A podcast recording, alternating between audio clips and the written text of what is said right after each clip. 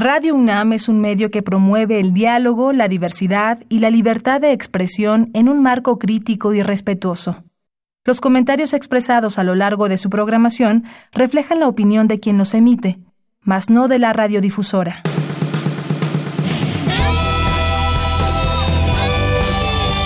Prisma RU. Relatamos al mundo.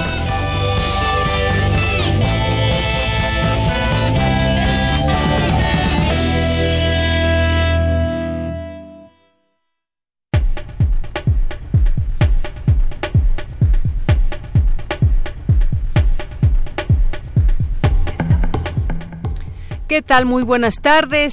Gracias por acompañarnos en este día lunes 13 de enero del año 2020. Estamos muy contentos de estar aquí con ustedes, como siempre, de lunes a viernes de 1 a 3 de la tarde para compartirles información. Eh, sobre la universidad, de nuestros distintos campus universitarios, información nacional, internacional, de cultura, nuestros colaboradores, todo preparado en la semana para que usted nos puedan, ustedes nos puedan escuchar, seguir y sobre todo también eh, llevar a cabo sus comentarios, hacernos sus preguntas y participe también en los temas que ponemos a debate y al análisis desde la mirada universitaria. Yo soy Deyanira Morán y a nombre de todos mis compañeros les, les doy la bienvenida para que se queden con nosotros hoy, el día de hoy, les proponemos varios temas. Uno de ellos, pues más allá de lo que sucedió eh, el pasado viernes allá en Torreón, Coahuila, con este pequeño eh, que llevó a cabo pues eh, pues asesinó a su maestra y luego se pegó un tiro pues bueno hay mucho que decir más allá más allá del propio hecho y es tratar de entender en el contexto en que se en que viven muchos niños en este país. Un contexto eh, y un ambiente de violencia un ambiente que muchas veces genera eh, situaciones insospechadas en los niños y de quién es la responsabilidad de eh, un Estado, de un gobierno, de la sociedad misma. Vamos a hablar de los derechos de los niños justamente y lo haremos con Juan Martín Pérez, que es director de la Red por los Derechos de la Infancia en México.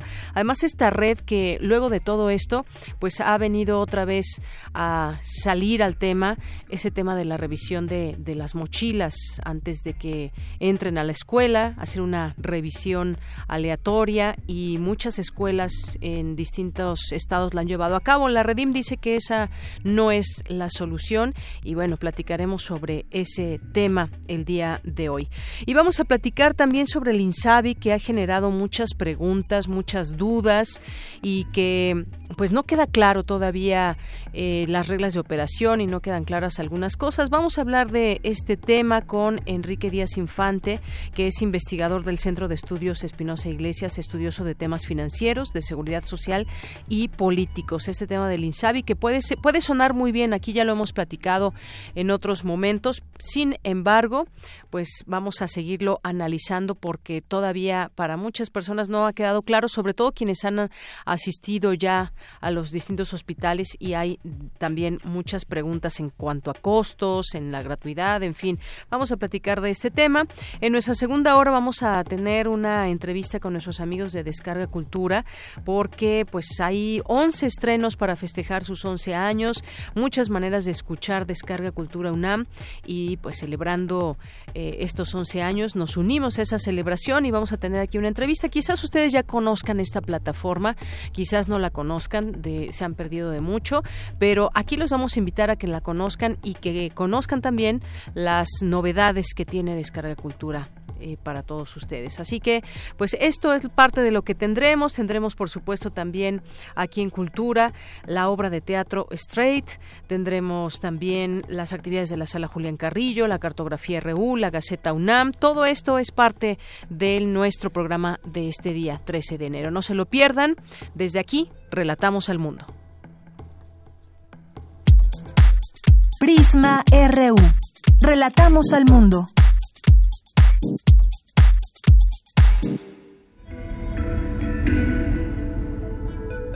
Y en resumen, en nuestros temas universitarios, evitar desigualdad y violencia y ampliar la matrícula, retos de las instituciones de educación superior.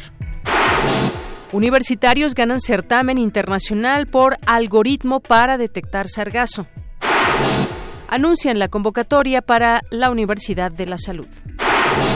En los temas nacionales, el presidente Andrés Manuel López Obrador advirtió que aunque haya encontronazos, la democracia sindical será una realidad en todo el país. Elba Ester Gordillo afirmó que sus derechos políticos, ciudadanos y sindicales están vigentes luego de que el secretario general del CENTE afirmara ayer que debido a que adeuda cuotas sindicales desde hace varios años, la ex lideresa no puede buscar un cargo en el gremio. La cancelación de rondas petroleras y el cambio de reglas en el sector energético provocará un desabasto de energía hacia la segunda mitad del sexenio, advirtieron industriales de la transformación.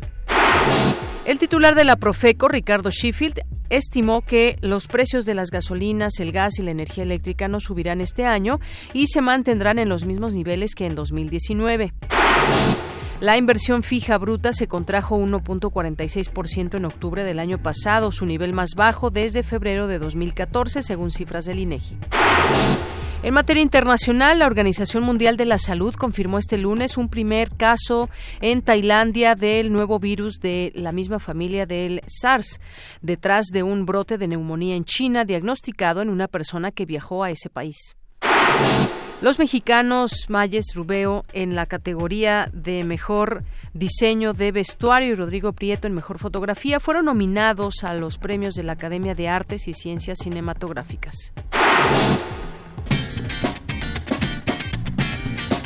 Hoy en la UNAM, ¿qué hacer y a dónde ir? La Escuela Nacional de Lenguas, Lingüística y Traducción abre su convocatoria 2020 para distintos cursos de idiomas como inglés, francés, italiano y portugués. Podrás inscribirte a partir de hoy en el sitio oficial de la Escuela Nacional de Lenguas, Lingüística y Traducción en www.enalt.unam.mx. No te puedes perder el estreno del documental La familia Burrón, a cargo del productor y director de cine Armando Casas, quien nos muestra parte de la vida y obra de Gabriel Vargas desde sus inicios como dibujante, revelando además curiosidades nunca antes contadas.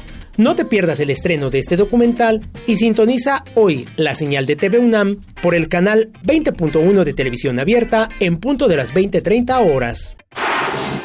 Recuerda que aún puedes inscribirte al programa de becarios que participarán en la organización de la edición número 41 de la Feria Internacional del Libro del Palacio de Minería. Si eres alumno de los últimos semestres de las licenciaturas de Antropología, Diseño Gráfico, Ciencias de la Comunicación, Relaciones Internacionales, Trabajo Social, Periodismo o Psicología, entre otras, podrás formar parte de la organización de esta importante fiesta literaria. Consulta la programación completa en www.filminería.unam.mx. La fecha límite de inscripción es el próximo 25 de enero.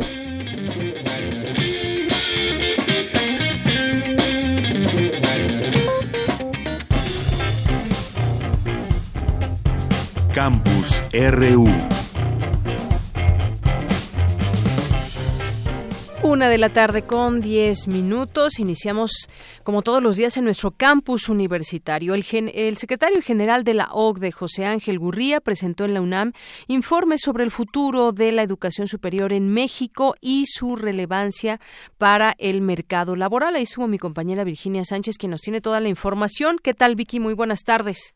Hola, ¿qué tal? Deyanira, te saludo con mucho gusto a ti y a quienes nos escuchan aquí en Prisma RU. Así es, como bien lo mencionas, José Ángel Gurría, secretario general de la Organización para la Cooperación y el Desarrollo Económicos, OCDE, ofreció una conferencia magistral en la UNAM donde presentó dos estudios denominados uno, el futuro de la educación superior en México, promoviendo la calidad y la equidad, y el denominado La educación superior en México, resultados y relevancia para el mercado laboral donde señaló que en uno de los diagnósticos presentados precisamente por la organización se refleja que el 82% de los mexicanos entre 25 y 64 años no cuenta con estudios de educación superior cuando el promedio de los países de la OCDE es del 63%, lo cual dijo refleja que se tiene que trabajar para reducir esa brecha del 20%. Asimismo, destacó que entre los grandes retos a los que se enfrentan las instituciones de educación superior están el evitar la desigualdad y la violencia y el ampliar la matrícula sin descuidar el egreso de estudiantes para que se vinculen mejor con el mercado de trabajo y así mantener los beneficios directos de la educación superior. Escuchémoslo. La educación superior es uno de los motores del crecimiento incluyente. Las inversiones en el acceso a y la calidad de la educación superior se traducen en beneficios directos para nuestras sociedades para nuestras economías, para nuestros países, especialmente en esta era de la economía del conocimiento, tan competitiva y tan compleja. Los sistemas de educación superior accesibles y de alta calidad implican enormes beneficios para nuestras naciones, incrementan la conciencia social, fortalecen la participación democrática, aumentan la recaudación fiscal, reducen los gastos por transferencias sociales, reducen la desigualdad, la informalidad e inclusive la criminalidad y elevan los niveles de innovación y productividad, entre otros. Y bueno, entre los datos que destacó Gurría sobre dichos informes se encuentra el que en el ciclo escolar 2017-2018 hubo más de 4.5 millones de estudiantes inscritos y eh, más, más 2.4 millones más que en el año 2000. Asimismo, resaltó el que en las universidades públicas estatales, donde estudian más de un cuarto del total de los estudiantes, dijo, hoy tienen más del 80% de estos estudiantes de licenciatura matriculados en programas reconocidos externamente por su calidad. Sin embargo, dijo, también se refleja una enorme desigualdad en cuanto al origen étnico, pues en 2015 solo el 6.6% de los mexicanos de origen indígena de 25 a 64 años de edad ha completado de de indígena. Respecto al informe La Educación Superior en México, resultados y relevancia para el mercado laboral, señaló que nuestro país sigue enfrentando retos importantes en la conexión de su sistema de educación superior con dicho sistema, dicho mercado laboral. En México los beneficios potenciales de la educación superior todavía son limitados. Sigue habiendo un grado importante de frustración, tanto para los egresados como para los empleadores. Casi uno de cada dos egresados trabaja en un empleo que no requeriría la educación superior. No hubiese requerido que él hiciese el esfuerzo, ella hiciese el esfuerzo de tener educación superior. Y más de uno de cada cuatro, ya con sus títulos, trabajan en la economía informal. Mientras paradójicamente más de la mitad de las empresas se queja de que no pueden cubrir vacantes en sus puestos de trabajo. Entonces el tema de la pertinencia, de las habilidades, las destrezas, las competencias con las que salen los muchachos para enfrentarse al mundo del trabajo, al gran reto de integrarse a la economía formal, pues obviamente lo que estamos viendo aquí es que hace falta más esfuerzo. Y bueno, pues en este informe muy integral también se habló de la equidad de género, donde señaló que las mujeres jóvenes se encuentran desfavorecidas en el campo laboral porque si bien se le pasan a los hombres el número de egresados, la tasa de empleo está 14 puntos porcentuales por debajo de la de los hombres, es decir, que es otra de las brechas de empleo más altas de los países de la OCDE. Así que, bueno, él señaló finalmente que México tiene que seguir impulsando la calidad, la equidad y la relevancia de su sistema de educación superior. Dijo tarea conjunta que debe involucrar a los líderes políticos, las instituciones de educación superior, estudiantes, el sector privado y los sindicatos, para lo cual reiteró se contará con el apoyo de la OCDE. Este es mi reporte de ella. Muchísimas gracias, Vicky, por el mismo. Muy, buenas tardes. Buenas tardes. Hasta luego. Bueno, pues ahí estos datos interesantes que da el secretario general de la OCDE, José Ángel Gurría, con respecto a el futuro de la educación. Vamos ahora con Dulce García. El aborto no debe verse como un delito, sino catalogarse como pérdida natal o perinatal. Adelante, Dulce. Deyanira, muy buenas tardes a ti y al auditorio de Prisma RU. En el marco del séptimo simposio Salud Materna, organizado por la Facultad de Medicina de la UNAM, Javiera Gómez Pimienta, directora general de la Asociación Mexicana de Psicología Hospitalaria, habló del aborto como un hecho real que debe tratarse como una pérdida y no como un delito, pues destacó que debe ser tratado con respeto a las emociones de una pareja y no como una estigmatización de esta. Un aborto voluntario, ¿no? Digamos, una paciente de 15 años que, este, tuvo un, embarazo no planeado y que quiere abortar, pues muchas personas y muchos autores no lo consideraban como si fuera una pérdida perinatal y gestacional. y no se le daba la atención a esa paciente como si hubiera perdido un bebé, ¿no? Se le trataba pues como cualquier, este, digamos, cualquier procedimiento médico y ya sin pasar nada, ¿no? Y pues sí es importante que empezamos a hablar de esto porque pues sí es un tema que lamentablemente en hospitales todavía y en, y en centros de salud pues todavía no sabemos muy bien cómo tratar, ¿no? Incluso diferentes colegas míos de psicología en, en, ya consultorios privados, pues no saben todavía cómo dar esta atención integral a la mujer, ¿no? Cuando pierde un bebé, o al hombre incluso. Javiera Gómez Pimienta destacó también la equivocación de roles que se le dan tanto al hombre como a la mujer en cuanto a la pérdida de un hijo o un aborto. Un aborto voluntario, ¿no? Digamos, una paciente de 15 años que, que este, tuvo un, un, embarazo no planeado y que quiere abortar, pues muchas personas y muchos autores no lo consideraban como si fuera una pérdida perinatal y gestacional. Y no se le daba la atención a esa paciente como si hubiera perdido un bebé, ¿no? Se le trataba pues como cualquier, este, digamos, cualquier procedimiento médico y ya sin pasar nada, ¿no? Y pues sí es importante que empezamos a hablar de esto porque pues sí, es un tema que lamentablemente en hospitales todavía y en, centros de salud, pues todavía no sabemos muy bien cómo tratar. ¿no? Incluso diferentes colegas míos de psicología ya consultorios privados, pues no saben todavía cómo dar esta atención integral a la mujer, ¿no? Cuando pierde un bebé, o al hombre incluso. Finalmente, la experta destacó que hay que formar equipos multidisciplinarios en ciencias de la salud para tratar con mayor eficacia la pérdida natal o perinatal. Hasta aquí el reporte. Muy buenas tardes. Gracias, Dulce. Muy buenas tardes. Esta mañana en Palacio Nacional presentaron la convocatoria para la Universidad de la Salud de la Ciudad de México.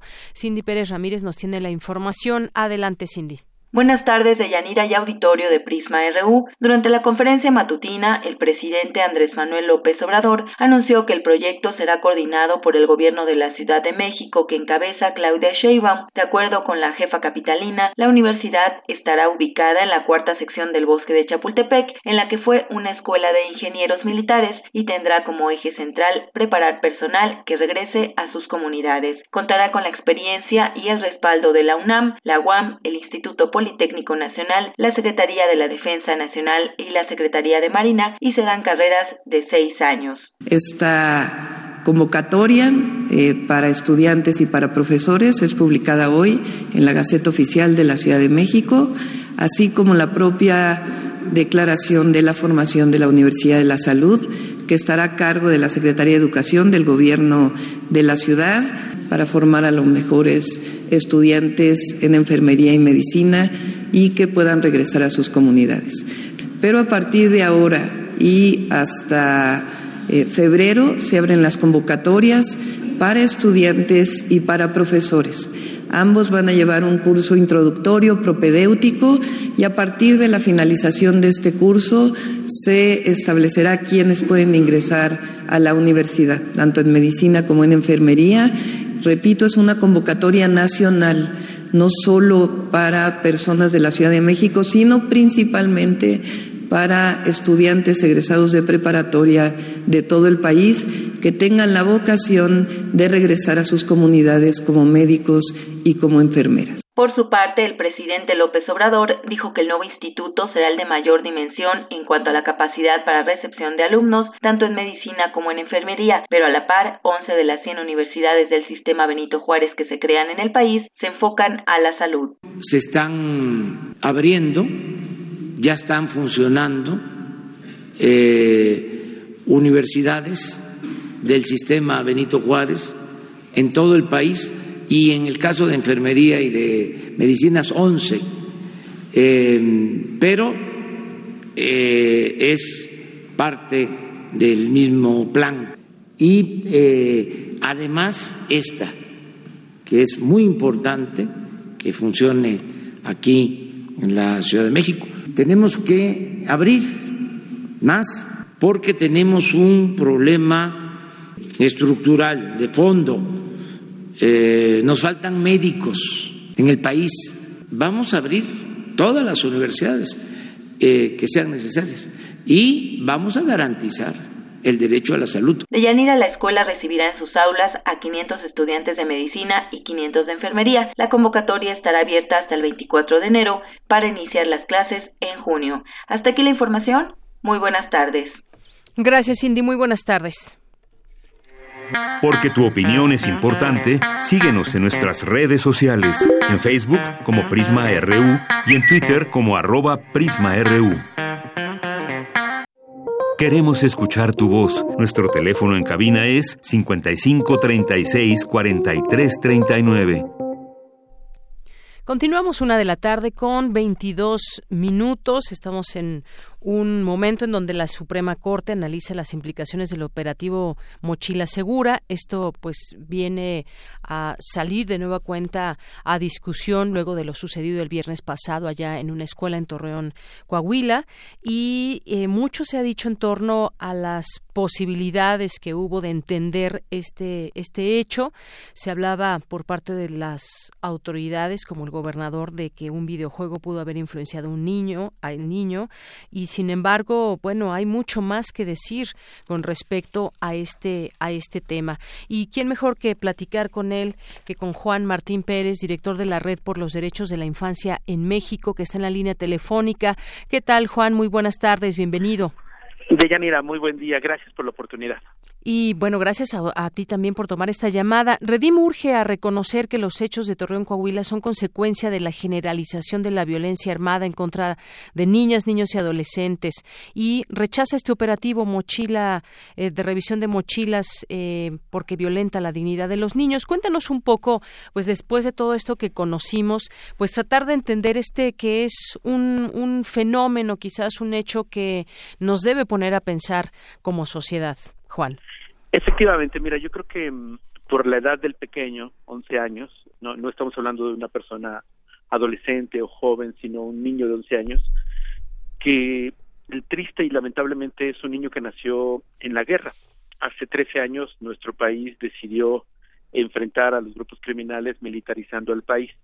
Esto se ha traducido, además de ejércitos privados poderosos y sangrientos, millones de armas que circulan en territorio nacional, eh, la cooptación de amplios amplias capas del Estado, la corrupción la impunidad, y que pues tienen al país en un baño de sangre y particularmente el estado de Coahuila donde suceden estos acontecimientos, pues este niño lo que vivió de pequeño es que no podía salir seguramente como ocho de cada diez niños y niñas no pueden salir a la calle o ir a la escuela por miedo a la inseguridad. Eh, también, por supuesto, le toca como a millones de niños y niñas ahora eh, ser testigo de noticias eh, crueles y duras sin ningún tipo de explicación o contexto tanto del Estado como de las familias y claramente el hecho, digamos, de no poder tener espacios de confianza o de alertas tempranas para identificar los factores de riesgo. Y es que tenemos en una sociedad en guerra pues poca confianza en nuestros vecinos, ya no les conocemos, nuestros hijos no conocen a los vecinos y tristemente seguimos repitiendo las mismas fórmulas de hace años y años como revisar las mochilas con la evidencia de que eso no sirve. O sea, llevamos mucho tiempo con ese mismo método eh, tratando de distraernos del verdadero tema y es que no estamos escuchando a los niños y niñas, no estamos deteniendo la violencia de la que son víctimas. Solo para ilustrar, Deyanira, eh, desde el 2000 al 2019 han asesinado a 21 mil niños, niñas y adolescentes en este en esta dinámica de guerra. Tenemos 11 mil desaparecidos eh, y claramente no sucedió los crímenes en las escuelas. No es ahí donde están los grupos criminales, no es ahí donde están asesinando a 3.6 niños y niñas o donde desaparecen todos los días siete. No es en las escuelas. Los maestros no son policías, las maestras no se van a convertir en guardias y las escuelas no se tienen que convertir en estaciones de policía. Necesitamos que el Estado mexicano asuma su responsabilidad con la decisión que tomó de estas formas de eh, violencia también institucional Necesitamos que las familias asuman su responsabilidad de diálogo, cuidado y protección a sus hijos y que las escuelas cumplan también su tarea de involucrarlos en los temas que los afectan.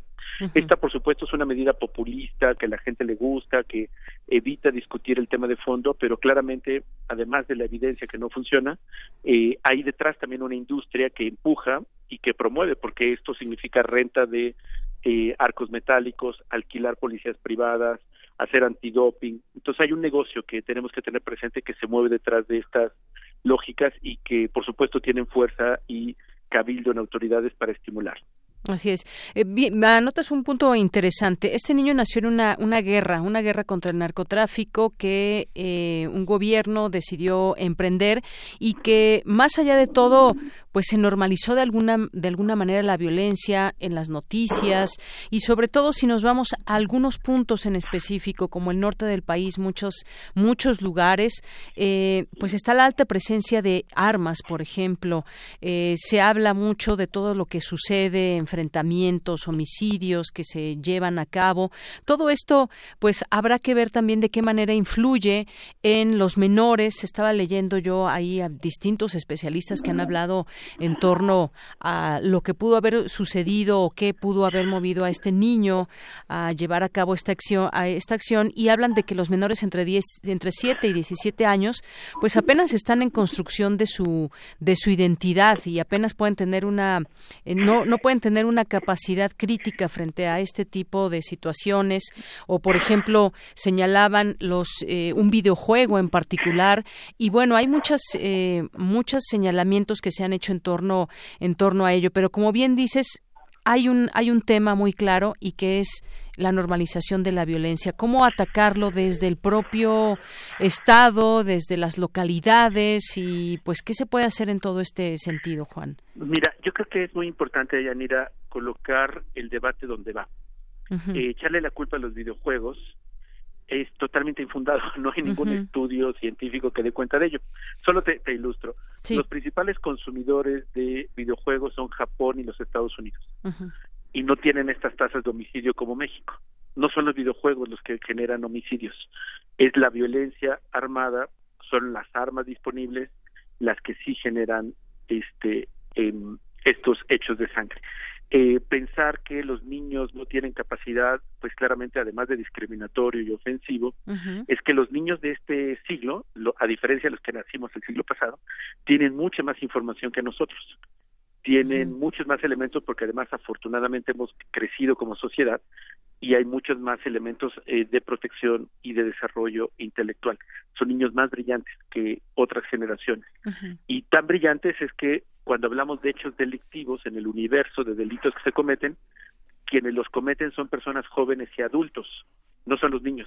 De, o sea, de todos los delitos que se cometen en el país, niños y niñas participan, esencialmente adolescentes de 15 y 17 años, en aproximadamente el 5% de los hechos delictivos. O sea, claramente la estadística nos dice que no son los niños eh, proporcionalmente los peligrosos, somos los adultos.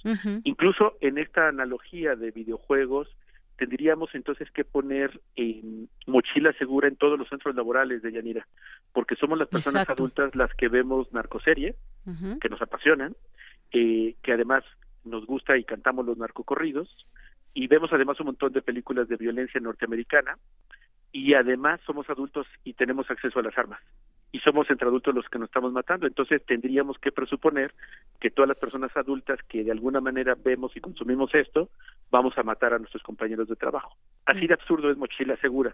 Por eso es que independientemente de que eh, lo decida la Suprema Corte de Justicia en una lógica de negociación política con el Ejecutivo, lo cual sería lamentable, no deja de eh, ser señalado por organismos internacionales, como ya lo ha hecho al Estado mexicano, que el problema está en la estrategia de seguridad, el problema está en que no estamos construyendo paz, en que no estamos acompañando a niños y niñas en las escuelas a construir soluciones no violentas y que lo más fácil es echarle la culpa a un niño tristemente víctima y victimario y pensar que revisar mochilas como hemos hecho en los últimos 11 años va a funcionar. Lo único que encuentran en, y confiscan en las operativas mochila son preservativos, lo cual tendríamos que premiarlos porque están previniendo el embarazo adolescente. Son teléfonos celulares en el absurdo total de el único país donde o de los pocos países donde no se usa la tecnología en la educación y se persigue cuando en otros países es una herramienta de trabajo educativo y en algunas ocasiones drogas. Eh, y esto es un gran problema para las escuelas porque la posesión de drogas, es decir, los maestros y maestras que tienen las drogas que llegan a encontrar, se convierten en presuntos delincuentes, porque la sola posesión ya es un hecho delictivo.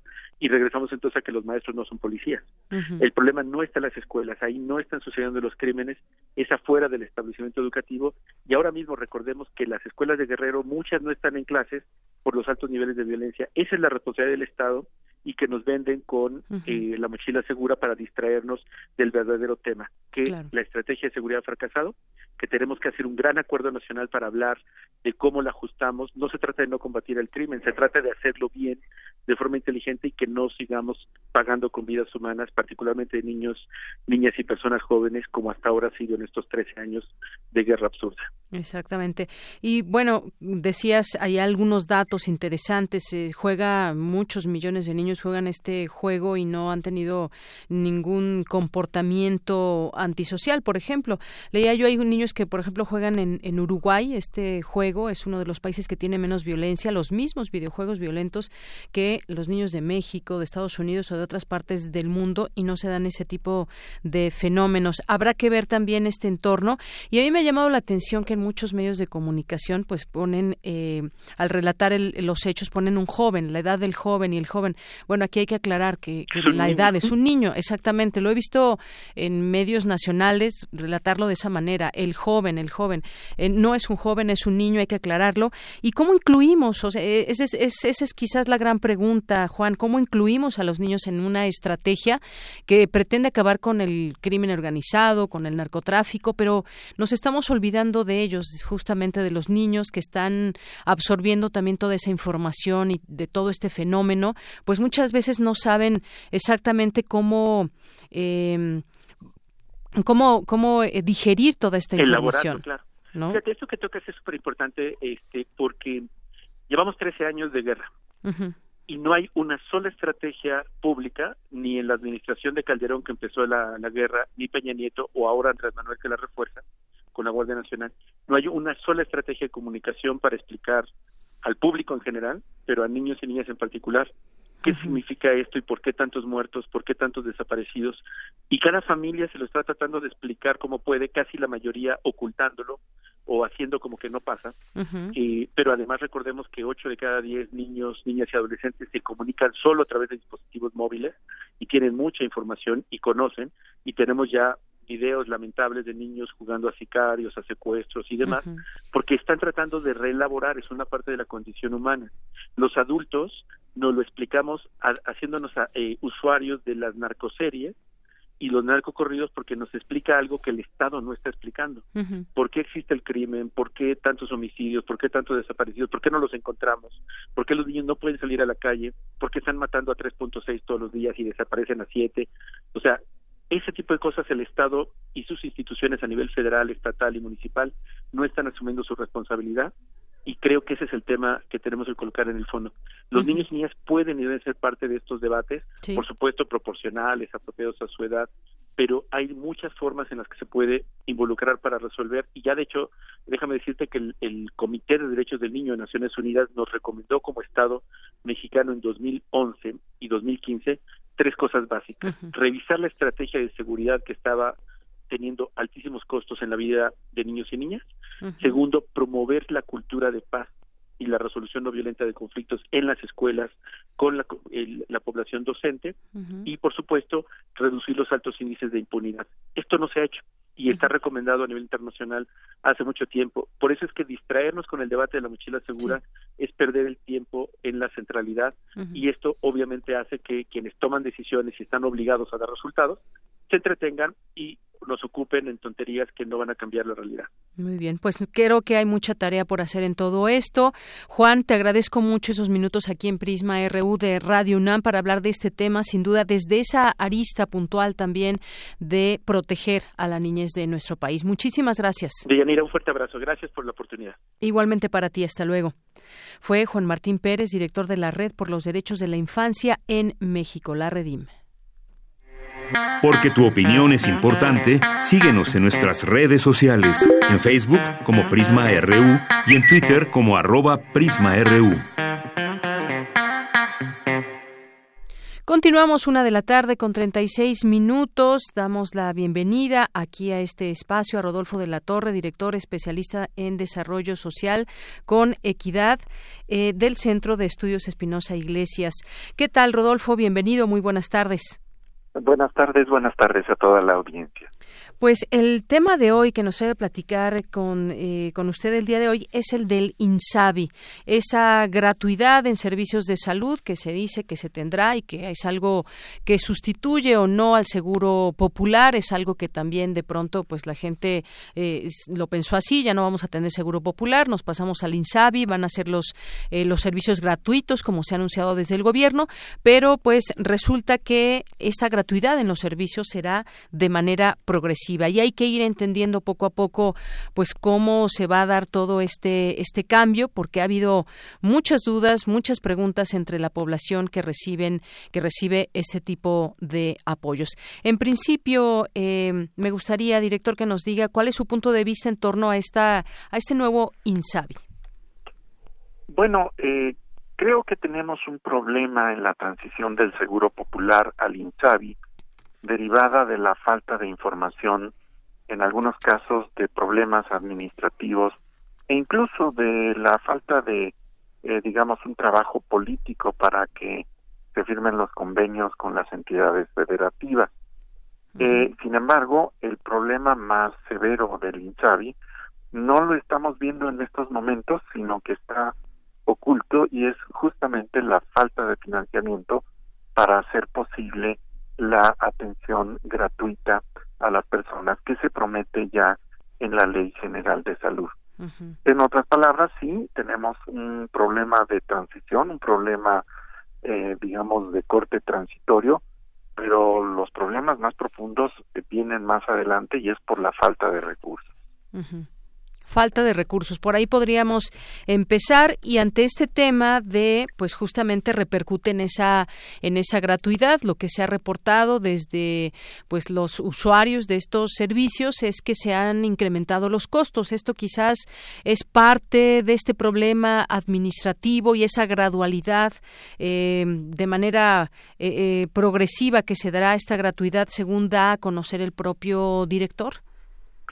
Bueno, lo que ocurre es que eh, efectivamente el año pasado, al modificar la Ley General de Salud, se estableció que los servicios de salud para aquellos que no tuvieran eh, una adscripción al Instituto del Seguro Social o similares, pues serían proporcionados por el Instituto Nacional de Salud, el INSABI, de manera gratuita. Esto que se encuentra en la ley, sin embargo, no se encuentra respaldado en términos de recursos, eh, por lo menos para el largo plazo. Y lo que observamos no es tanto este problema de falta de recursos para la atención, sino un problema de información y de difusión. Por ejemplo, muchos de los que pertenecían al Seguro Popular, pues ahora no saben si automáticamente están en el INSABI o tienen que hacer un trámite adicional. Tampoco saben pues la extensión de la cobertura de sus padecimientos y está cubierto todo por lo que antes se les atendía. Tampoco conocen, por ejemplo, si tienen que pagar cuotas en algunos servicios en donde éstas se habían reducido notablemente o no existían. Y esto habla pues de pues una ineficiencia administrativa que gradualmente va a ser corregida y que eventualmente pues les dará a las personas una visión más adecuada de lo que ahora corresponde al sistema. Así es, director. Sin embargo, perdón, eh, nada más mencionaría, sin embargo, en los próximos meses, cuando se venga una avalancha de solicitantes y también se empiecen a acabar los recursos que transitoriamente se dedicaron al INSARI, pues verdad vendrán los verdaderos problemas. Y bueno, mi pregunta sería la siguiente. Eh, se habla también de pues que los estados, la mayoría han dicho que sí le entran al INSABI, pero algunos otros han señalado que no, porque no les queda claro cómo va a funcionar. Conforme las entidades federativas suscriban los acuerdos de coordinación con el Instituto de Salud para el Bienestar, el INSABI, contarán es lo que se dice desde el INSABI, contarán con los recursos económicos y materiales necesarios para garantizar la atención de las personas en el primer y segundo niveles de atención. Eso es lo que dice el eh, director del, de este nuevo organismo. Es decir, los estados también tendrán que sumarse a, pues, a este nuevo instituto, su manera de operar y demás. Tendrá que quedar en principio muy claro. Y esto, digamos, a un futuro inmediato, mediano plazo, eh, le parece, eh, director, que puede tener un buen resultado? ¿Qué se ve al futuro? Bueno, eh, se viene para el futuro una tarea de convencimiento de las bondades de este nuevo sistema para aquellos gobiernos que no se han adherido todavía al mismo. Son al menos ocho gobiernos los que han declarado que no van a pertenecer por el momento al INSABI a través de los acuerdos que se tienen que firmar. El resto de los estados pues está en proceso de materializar pues su intención de efectivamente participar en este esquema. Pero para ellos, para los que ya han decidido participar, pues aún quedan lagunas. Entre otras, no existen reglas de operación, es decir, los detalles de cómo se procede a asignar recursos, sus prioridades, lo que hay que pedir o no a aquellos que se acerquen a ser atendidos. eh, y esto pues tiene que ser aclarado eh, por la reglamentación correspondiente. Y por el lado de aquellos que no están todavía en el sistema, pues eh, ellos mm, necesitan saber pues si va a haber eh, suficiencia presupuestal, si al abandonar el esquema anterior pues no entran en problemas operativos que todavía no están previstos y por lo tanto ahí hay una labor que el actual INCARI eh, no ha realizado y tiene pendiente. Así es. Y bueno, en todo eso también siempre pues nos remitimos a eh, pues tratar de analizar esto es eh, positivo, negativo, cómo resultará todo esto que es nuevo y que es parte de, del gobierno que lleva un año en el poder. Se habla, eh, debemos de, regresarnos y entender qué pasó con el Seguro Popular, si de qué manera funcionaba, si funcionó bien, a cuántas personas dio pues la posibilidad de integrarse a este a este seguro, porque pues dice el director actual, actualmente del INSABI, no dicen que el Seguro Popular operaba con déficit de recursos. Cada año le faltaban más de tres mil eh, millones de pesos eh, y bueno, una serie de, situaciones también, la subrogación, qué figura o qué papel desempeñaba en todo esto. ¿Qué podemos decir de lo inmediato? ¿Se, se mejorará? Eh, ¿Se tendrá una mejoría con respecto al Seguro Popular? Esto es un poco, tal vez un punto comparativo, doctor. Sí, bueno, el seguro popular eh, era realmente un seguro, asignaba algo así como tres mil cuatrocientos pesos eh, por persona a pues cuatro de cada diez mexicanos para que se pudiera atender eh, algún problema de salud que se presentara. No todos los mexicanos que estaban inscritos al seguro popular pues hacían uso de él y por lo tanto los recursos que estaban previstos se eh, concentraban en aquellos con mayores padecimientos, llegaban a recibir hasta algo así como unos ocho mil doscientos pesos las personas que efectivamente tenían algún padecimiento en, salud. Y esto me refiero no en efectivo, sino en la forma de servicios médicos y eh, medicamentos en general. Y eh, todos estos recursos se han trasladado ahora al INSABI, eh, este instituto, en otras palabras, pues no cuenta con mucho más de lo que ya contaba con el Seguro Popular. eh, sí pretende atender ya no a cuatro de cada diez mexicanos, sino a cinco de cada diez mexicanos, porque un 10% de la población, un poco más, no estaba cubierto, pero pues no tiene más recursos para hacerlo. Entonces, pues sí tenemos un problema en cuanto a la transición cómo, eh, digamos, se resuelven los problemas operativos de pasar del Seguro Popular al INSABI, pero el problema mayor va a ser que si llega a extenderse la cobertura de enfermedades y de personas, pues los recursos que ah, se han asignado al INSABI no van a alcanzar. Y por eso es difícil en estos momentos saber si representa una mejora el INSABI respecto al Seguro Popular. Estará por descubrirse. Por el momento parece que no será mejor que el Seguro Popular. Eh, eso dependerá de los recursos que se dediquen y la forma como se administren, porque no alcanzan y por lo menos en este en esta transición, pues sí ha dado lugar a muchas confusiones.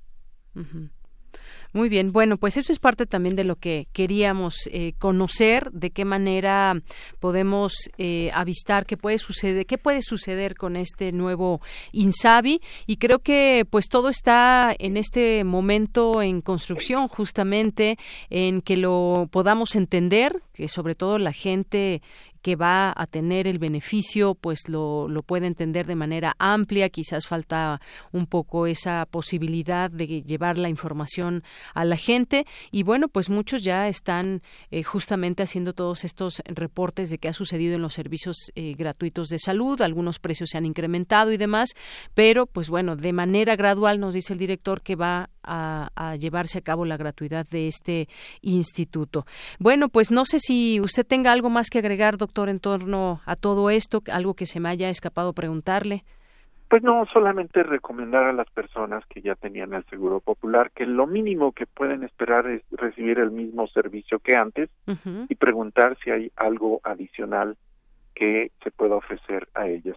Ya el INSABI les sabrá contestar en los tiempos y formas para poder atender su solicitud. Claro, y algo por último, doctor, trabajar en coordinación, eso será muy importante, más allá de que pues existan diferencias quizás políticas o que si se pertenece a un partido o a otro, pues trabajar en conjunto para que esto pueda tener una efectividad mayor y que se ponga en el centro a la gente, sobre todo a la gente que lo necesita, mucha gente que está enferma en este país y que lo que requiere pues es simplemente atención y pues no todo esto que de pronto puede darse, que si faltan recursos, por qué y cómo se hacen llegar a los distintos estados. La coordinación eh, y sobre todo la voluntad serán muy importantes en todo esto. Muy importante lo que usted menciona. La coordinación ha hecho falta y sí se requiere ese trabajo conjunto con una planeación adecuada. Así es. Doctor, muchísimas gracias por estos minutos aquí en Prisma RU de Radio UNAM. Un gusto estar con ustedes. Gracias, hasta luego. Bueno, pues fue el doctor Rodolfo de la Torre, director especialista en desarrollo social con equidad del Centro de Estudios Espinosa Iglesias. Y bueno, pues con este tema del INSABI, que seguramente si ustedes tienen preguntas también será muy bueno, muy positivo que nos las hagan llegar y nosotros pues las consultamos con los especialistas para darles una puntual respuesta en todo esto, porque sí, sigue habiendo, siguen habiendo preguntas y dudas con respecto a cómo va a funcionar el INSABI y cómo se va a dar esa gratuidad. Continuamos. Porque tu opinión es importante, síguenos en nuestras redes sociales, en Facebook como Prisma RU y en Twitter como arroba PrismaRU. Queremos escuchar tu voz. Nuestro teléfono en cabina es 55 36 43 39.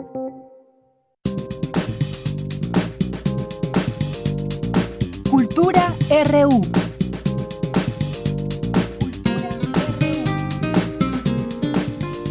Bien, entramos a la sección de cultura. ¿Qué tal, Tamara? Muy buenas tardes. Deyanira, muy buenas tardes a ti y por supuesto a todos aquellos que nos acompañan a través de esta frecuencia. Es un gusto iniciar la semana con ustedes. Muchas gracias por acompañarnos y por supuesto también gracias por dejarse acompañar y también por interactuar con nosotros. Entramos a la información cultural de hoy y bueno, les cuento que esta tarde abrimos espacio a la reflexión a través del teatro. Ustedes saben que el teatro es orgánico, es catártico y nos hace imaginar. Y bueno, este fin de semana, en el foro Sor Juana Inés de la Cruz del Centro Cultural Universitario de la UNAM, inició nueva temporada la obra Straight. Y para contarnos más detalles, ya nos acompañan en la línea Alexis Briseño y también David Zambrano. Ellos son actores y son parte del elenco de esta obra. Alexis, David, bienvenidos a este espacio. Muy buenas tardes. Muy buenas tardes.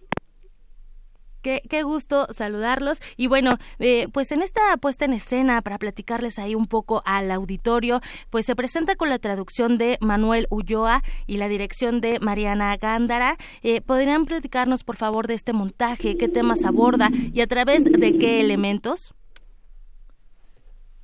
Bueno, bueno.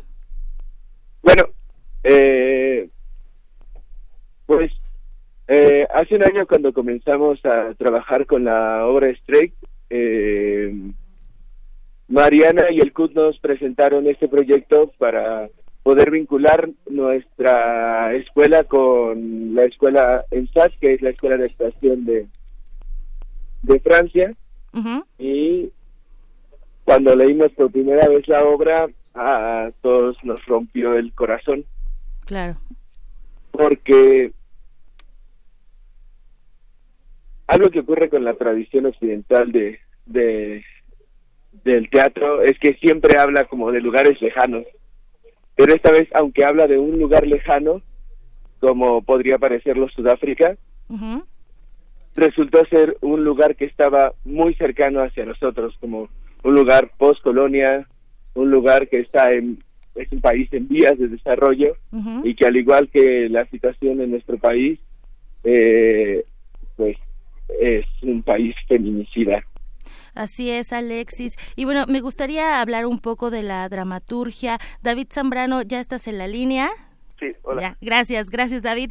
un, poco hablando del dramaturgo, bueno, leí que que Guillaume Poix vivió en Sudáfrica cerca de seis meses y pudo conocer la contradicción de la sociedad sudafricana. Eh, por un lado, eh, pues África del Sur se convirtió en el quinto país del mundo y el primero de África que legalizó el matrimonio homosexual. Pero por otro lado, entre este periodo que él estuvo, bueno, se enteró de algunos casos, un caso en específico, eh, uno de muchos, de violaciones correctivas, que es uno de los temas que aborda esta puesta en escena. ¿Qué pasa entonces con este tema de corrección entrecomillado? Pues, bueno, lo que Guillón nos cuenta que cuando viajó a Sudáfrica se enteró del caso de Eudice Melane, quien era capitana del equipo de fútbol nacional femenil en Sudáfrica. Entonces, esta chica fue violada y asesinada correctivamente. Y al ser una persona tan importante, eh, mediáticamente, es decir, era la capitana del equipo nacional, en realidad pues no fue tan sonado. Eh, hubo un juicio, a esta persona no se le dan tantos años, y Guillón al enterarse de otros casos de violación correctiva, lo que sucede es que él quiere hacer un acto de justicia frente a estas mujeres y construye una ficción alrededor de los casos de, de ellas. Y es así como se construye Strike como una especie de juicio a la humanidad, hacer una pausa y decir, esto ha estado ocurriendo y hacemos todos un juicio, estamos presentes en él para, para poder eh, darle justicia a estos fantasmas que invocamos en el teatro. Así es, una obra que desde el inicio eh, te incita, ¿no? Eh, hay ahí un canto, un canto africano, donde el público, bueno, pues empieza como a vibrar junto con ustedes, que son los actores, con las actrices. Hay temas como la intolerancia, la segregación, la violencia de género, y, platicando eh, también, bueno, me gustaría que nos platicaran al auditorio y, bueno, a toda la gente que nos acompaña a través de esta frecuencia, un poco de la estructura de esta obra? ¿Cuántas historias hay? ¿Por qué ese número de relatos? Mm, también hablar un poco de los símbolos que hay en la trama, porque bueno, a través de la escenografía y la luz, el público puede sentirse identificado con el dolor, la desolación e incluso la desesperanza que sienten los personajes, pero también eh, que puede haber, que puede sentir cualquier mujer, cualquier persona en cualquier parte del mundo. Pues Mariana y, y al hablar de la obra, llegaron a la conclusión de que era justo el espacio de la obra debería desarrollarse en un en el espacio del juicio, pero como si estuviera enterrado, como si este país en vías de desarrollo hubiera quedado aplastado por el odio y estuviera renaciendo. eh, que le quería dar la intención al espacio de que estos cuerpos y estas mujeres florecen de la tierra. Entonces, todo el escenario cubierto de tierra tiene una especie de pequeño juzgado tercermundista como nuestro país que que está ahí como a medio escarbar y es ahí desde ese lugar donde estas mujeres se levantan y dan a conocer las historias de estas chicas. Es la historia de Eudice Melane, la futbolista, de Salomé y Sichakele, que son unas activistas. Y de Noxolo, que es una chica que también vive en el mismo estado en el que vive eh, Eudí. Y entonces se conectan todas estas historias a través de el juicio de la pareja de Noxolo, que también fue asesinada y corregida. Así es. Y bueno, también, bueno, pareciera, ¿no? Que estamos muy lejos, eh, geográficamente estamos lejos, pero aparentemente no. Con algunas eh, situaciones, con algunas acciones, pues vemos que la violencia eh, puede pasar en cualquier lado del planeta. Y me gustaría también que nos comentaras un poco, David Zambrano. Esta obra es interpretada por integrantes de El Llamado Teatro. Cuéntanos más de esta compañía, cómo surge, cuándo surge, qué otras obras han presentado. Eh, surge de, la búsqueda de darle un nombre a la generación de, del Centro Universitario de Teatro en la cual formamos parte, la mayoría del, del equipo, y este eh, en esta búsqueda de aprovechar las, aprovechar las oportunidades que nos daba la escuela, es decir, eh, nuestra educación se enfocaba mucho en crear un equipo. Y nos preguntábamos nosotros como eh, qué tanto podríamos aprovechar todo eso que estábamos aprendiendo y esa creación de ese equipo y una vez terminado la escuela cada quien iba iba a irse por su lado. Entonces como en una búsqueda de generar empleo para nosotros mismos y generar proyectos que nos interesen a nosotros mismos fue que decidimos nombrarnos como el llamado teatro. Así fue como surgió. Y tal cual saliendo de la escuela digamos que este es su primer su primer este trabajo fuera de la escuela. Pero entre nosotros también contamos las obras que ya hemos hecho en la carrera, este, en tercer año, eh, las carreras, las obras que tuvimos que hacer para la titulación, también las contamos nosotros porque es parte de la experiencia que tenemos trabajando en equipo. Claro, y si no mal recuerdo, esta obra también formó parte de uno de los festivales de teatro de FITU. Sí, formó parte del, de, la, de la muestra, no compitió, pero participó en ese festival, sí. Excelente, pues qué importante que desde la universidad se aborden estos temas, se reflexionen a través también de, pues de eh, este diálogo en el teatro, esta reflexión en este en este medio. ¿Cuándo se están presentando? ¿A qué hora también? Platíquenos un poco, por favor, Alexis. Eh, nos estamos presentando en un horario de teatro en el Foro Sor Juana Inés de la Cruz, en el Centro Cultural Universitario. Estamos jueves y viernes a las 8 de la noche, sábados a las 7 y domingos a las 6 y es entrada libre. Excelente, muy bien. Ahí está entonces. Hacemos la atenta invitación a nuestro auditorio, no solamente a los universitarios, sino también al público en general, para que se acerquen, para que conozcan estas voces, estos fantasmas eh, que tal vez no sean, no lo sean tanto, ¿no? Personas que existen, eh, estas pues actividades que se llevan a cabo en cualquier parte del mundo, cómo lo abordan ustedes, también eh, pues conocer el trabajo que se está haciendo desde la universidad para el público en general. Agradezco mucho que hayan tomado la llamada al Alexis Briseño y también David Zambrano, parte del elenco de Straight y también eh, pues parte de eh, la compañía El Llamado. Muchas gracias. Muchas gracias. Muchísimas gracias a ustedes, que tengan muy buena tarde. Y bueno, Deyanira, con esto nos despedimos. Les recordamos los horarios de Straight, jueves y viernes 8 de la noche, sábado a las 7 y domingo a las 6 de la tarde en el foro Sor Juana Inés de la Cruz. Este foro se encuentra dentro del Centro Cultural Universitario. Ya lo escucharon muy bien, la entrada es libre y bueno, una obra, una obra que les va a conmover sin duda y que probablemente también eh, siempre hay una semilla para concientizarnos y para reflexionar, para platicar, para debatir este tipo de temas. Les agradezco mucho que nos hayan acompañado. Yo me despido, pero seguimos con más. Claro que sí. Muchísimas gracias, Tamara. Ya son las dos de la tarde. Vamos a hacer un corte. Regresamos a la segunda hora de Prisma RU. Queremos escuchar tu voz. Nuestro teléfono en cabina es 55 36 43 39. Imagina ¿Cuántos intérpretes han dejado el alma frente a estos reflectores? ¿Cuántas veces recorrieron las páginas de sus más de 9.000 partituras?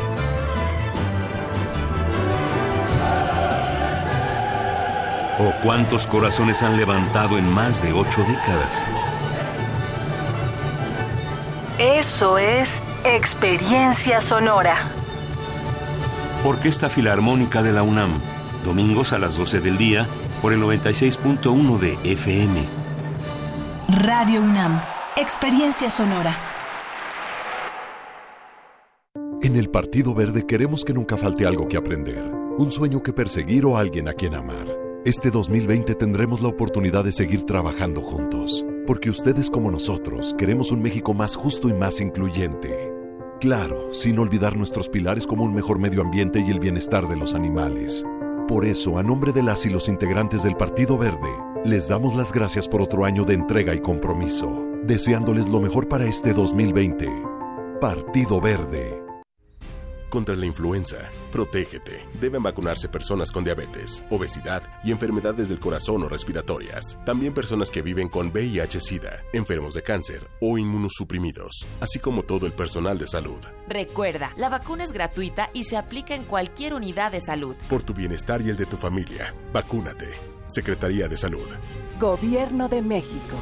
Este programa es público, ajeno a cualquier partido político. Queda prohibido su uso para fines distintos a los establecidos en el programa.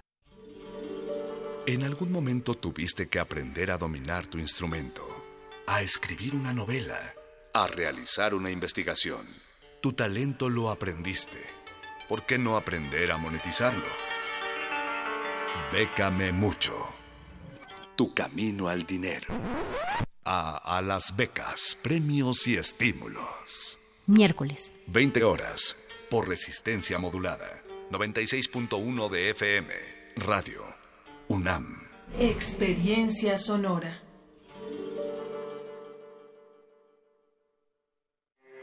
Porque tu opinión es importante, síguenos en nuestras redes sociales, en Facebook como Prisma RU y en Twitter como arroba PrismaRU.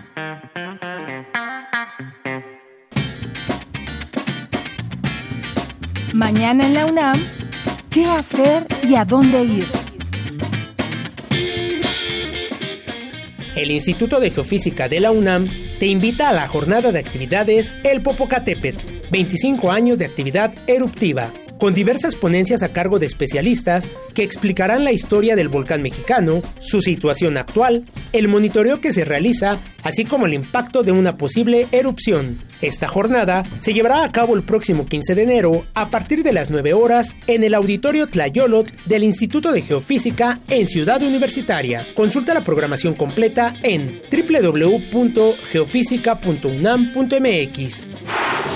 Recuerda que aún te puedes inscribir al taller práctico Voz tu Voz, donde podrás aprender técnicas de locución, lectura e interpretación de textos en voz alta. Este taller será impartido por Elena de Aro, licenciada en Literatura Dramática y Teatro de la Facultad de Filosofía y Letras de la UNAM, del 4 al 27 de febrero del 2020. Para mayores informes, asiste directamente al Departamento de Extensión Cultural de Radio UNAM o comunícate al teléfono 5623-3272. El Museo Universitario Arte Contemporáneo te invita a visitar la muestra Manuel Felgueres, Trayectorias, conformada por cuadros, esculturas y murales. Esta exposición refleja siete décadas de producción de Manuel Felgueres, artista clave de la generación de la ruptura. Disfruta de esta muestra que se encuentra disponible en la sala 9 del Museo Universitario Arte Contemporáneo hasta el próximo 10 de mayo. Para Prisma RU, Daniel Olivares.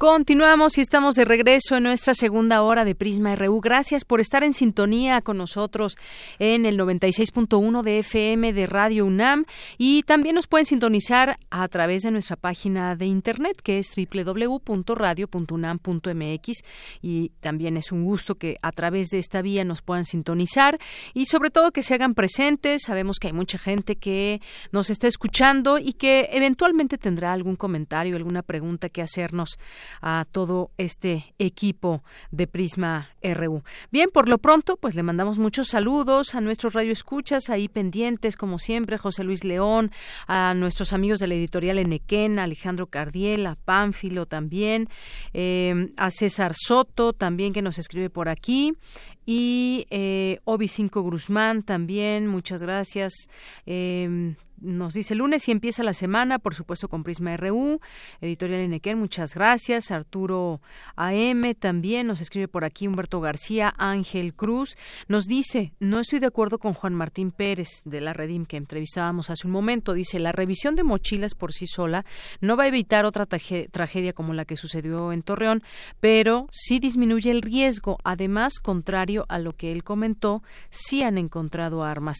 Muchas gracias Ángel Cruz por tu comentario. En todo esto, pues hay un debate o debe haber un gran debate en torno a qué tan efectivo puede ser revisar la mochila a los niños eh, y adolescentes, en todo caso, hablemos de primarias y secundarias, qué tan efectivo es y bajo, pues, eh, también especialistas que hablen en todo esto y de qué manera, él ya nos decía, se han encontrado incluso drogas, se han encontrado teléfonos, tabletas, incluso, bueno, pues en algunas escuelas no les permiten llevar juguetes y al hacer revisiones encuentran juguetes, que bueno, pues a quién le hace daño un juguete, pero pues según en los reglamentos de cada escuela, hay cosas que se permiten llevar y cosas que no, no se permiten. Así que, Ángel Cruz, muchas gracias por tu comentario. Sin duda habrá que seguir en este debate. Al tiempo que nos postea un, un tuit de, de Montserrat Peralta, dice, investigué el programa Mochila Segura en todo el país. Esta política pública se menciona en el Plan de Acción para la Prevención Social de la Violencia y el Fortalecimiento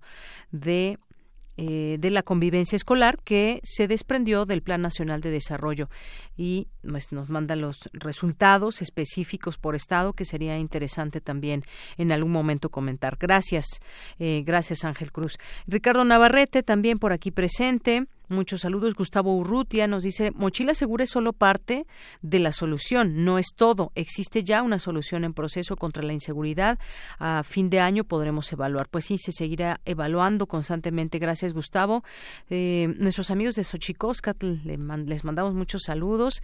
Muchas gracias. Josefina Bonilla también. Enriquiño Chiva, muchísimas gracias también que se hacen presentes a través de nuestras redes sociales. Francisco Javier, Mario Navarrete, Marco Fernández, ANRBS, Arturo Méndez, Luis Guillermo Hernández, periodista, le mandamos muchos saludos. Alejandro Toledo también, Arturo Suárez, periodista también, muchos saludos. Eh, ¿Quién más nos escribe por aquí? Que es un buen inicio de semana, nos dice Francisco Javier, muchas gracias. Verónica Ortiz Herrera dice que si le podremos decir la página donde se podrán inscribir los jóvenes para estudiar enfermería y medicina, se los agradecería. Ahorita nos damos a esa tarea, Verónica, y lo mencionamos. Gracias. Colibrí Izquierdo nos dice ¿Cómo pueden ustedes afirmar que en Estados Unidos no tienen ningún evento igual cuando sabemos que han ocurrido muchos? Bueno, algo, algo comentó nuestro especialista, eh, gracias a Colibrí Izquierdo que nos escribe, sí, han, eh, sí efectivamente se han llevado a, eh, a, cabo situaciones, sobre todo en Estados Unidos, y habrá que ver también ese entorno diferente al de México, pero a fin un entorno que quizás está rodeado de violencia. Muchas gracias por el comentario. Mario Navarrete Real, saludo uh, cordial a la comunidad universitaria, Prisma RU, escuchando Radio UNAM. Marco Fernández dice, se tenía que, que decir y se dijo muy bien por el especialista, necesitamos con urgencia ocuparnos todos en una estrategia real. Basta de simulación. Gracias. Domingo Fernández, Alejandro Cardiel nos dice, no estoy de acuerdo con el entrevistado. México no decidió enfrentar a los narcos con una guerra. Felipe Calderón lo hizo sin autorización del Congreso de la Unión y lo hizo para instituir una doctrina del shock. Esto con la finalidad de imponer medidas impopulares. Muchas gracias por el comentario. Y bueno, pues aquí otras personas que también se hacen presentes del, del Centro de Estudios Espinosa Iglesias, también les mandamos muchos saludos. Eh, hoy Otto nos va a hablar de manzanas, que en un momento es más estará con nosotros, y mientras tanto se come una manzana precisamente. Por ahí de las 2.35 tendremos su participación. Y pues muchas gracias a todas las personas que se van sumando a esta red social, arroba Prisma RU en Twitter, Prisma RU en Facebook, el teléfono 5536-4339. Vámonos a la información. Con algoritmo para detección temprana de sargazo, ganan Pumas competencia internacional. Cristina Godínez con la información. Deyanira, un saludo para ti y para el auditorio de Prisma RU. El algoritmo para la detección satelital del sargazo fue propuesto por la Comisión Nacional para el Conocimiento y Uso de la Biodiversidad y el Instituto Nacional de Ecología y Cambio Climático, dada la necesidad de un sistema más preciso de detección y de alerta temprana de esta macroalga. Fue así que académicos y estudiantes se dieron a la tarea de desarrollar un algoritmo capaz de detectar de manera temprana el sargazo y darle seguimiento desde África hasta nuestro continente. El algoritmo utiliza imágenes de Sentinel-2, un satélite de la Agencia Espacial Europea, para detectar con mayor precisión la macroalga en la superficie marina. Héctor Ramírez, estudiante del doctorado en Ciencias Bioquímicas y miembro del equipo, nos explica que es una competencia de programadores que resuelven distintos tipos de problemas. Entonces, en esta ocasión se trata de una competencia donde el tema central era el océano, el cuidado del océano y de los mares en el mundo.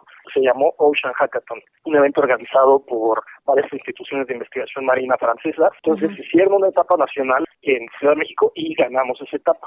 Y nos fuimos al internacional, que fue en Francia, en Brest, y ganamos también el internacional. Apoyados por el Instituto de Biotecnología de la UNAM, la Sociedad de Ex Alumnos de la Facultad de Ingeniería y la Embajada de Francia en México, los universitarios integrantes del equipo Sargassum Boster compitieron contra más de 50 jóvenes de ocho ciudades francesas en el campus mundial de la Mer, ubicado en Brest y considerado una de las comunidades más importantes del país europeo en el estudio de los océanos. Después de obtener el primer lugar en Francia, los integrantes del equipo, que son siete de la UNAM y dos de la Benemérita Universidad Autónoma de Puebla, fueron invitados al All Atlantic Ocean Research Forum, a celebrarse en febrero en Bruselas y donde presentarán su proyecto. Deyanira, este es mi reporte. Muy buenas tardes. Muchas gracias, Cristina Godínez. Muy buenas tardes. Y bueno, antes de continuar con, nuestra siguiente nota, bueno, ya le, ya hay nuestra compañera de redes sociales, Danae Reynoso, ya le contestó a la persona que nos preguntaba cómo podía inscribirse a la Universidad de la Salud. Ya le respondimos y a quien también está interesado, bueno, pues es un usalud.cdmx.gov.mx. Y también aprovechamos para mandar saludos, nos piden aquí que mandemos saludos, por supuesto, a Alan Alexander Olmos Tamaris, el cual cumple quien cumple 10 años, de parte de su mamá Estrella Tamaris. Muchísimas gracias por su, por su comentario y también pues le mandamos saludos y un abrazo, que la pases muy bien, Alan Alexander, si nos estás escuchando con tu mamá, pues te mandamos un saludo muy afectuoso, que la pases bien, tu primera década y que sigan muchos años también. Gracias y saludos. Alan Alexander, Olmos Tamaris y su mamá Estrella Tamaris. Muchísimas gracias. Y nos vamos ahora con la siguiente información sobre el sueño. Eso les puede interesar a aquellos que no duermen suficientes horas, según nos dicen los doctores. Ocho horas máximo podemos dormir, pero quien se despiertan muchas veces en la noche, quien tiene un mal sueño o sueño insuficiente, pues esto reduce expectativa de vida. Mi compañera Virginia Sánchez nos tiene la siguiente información. Adelante, Vicky.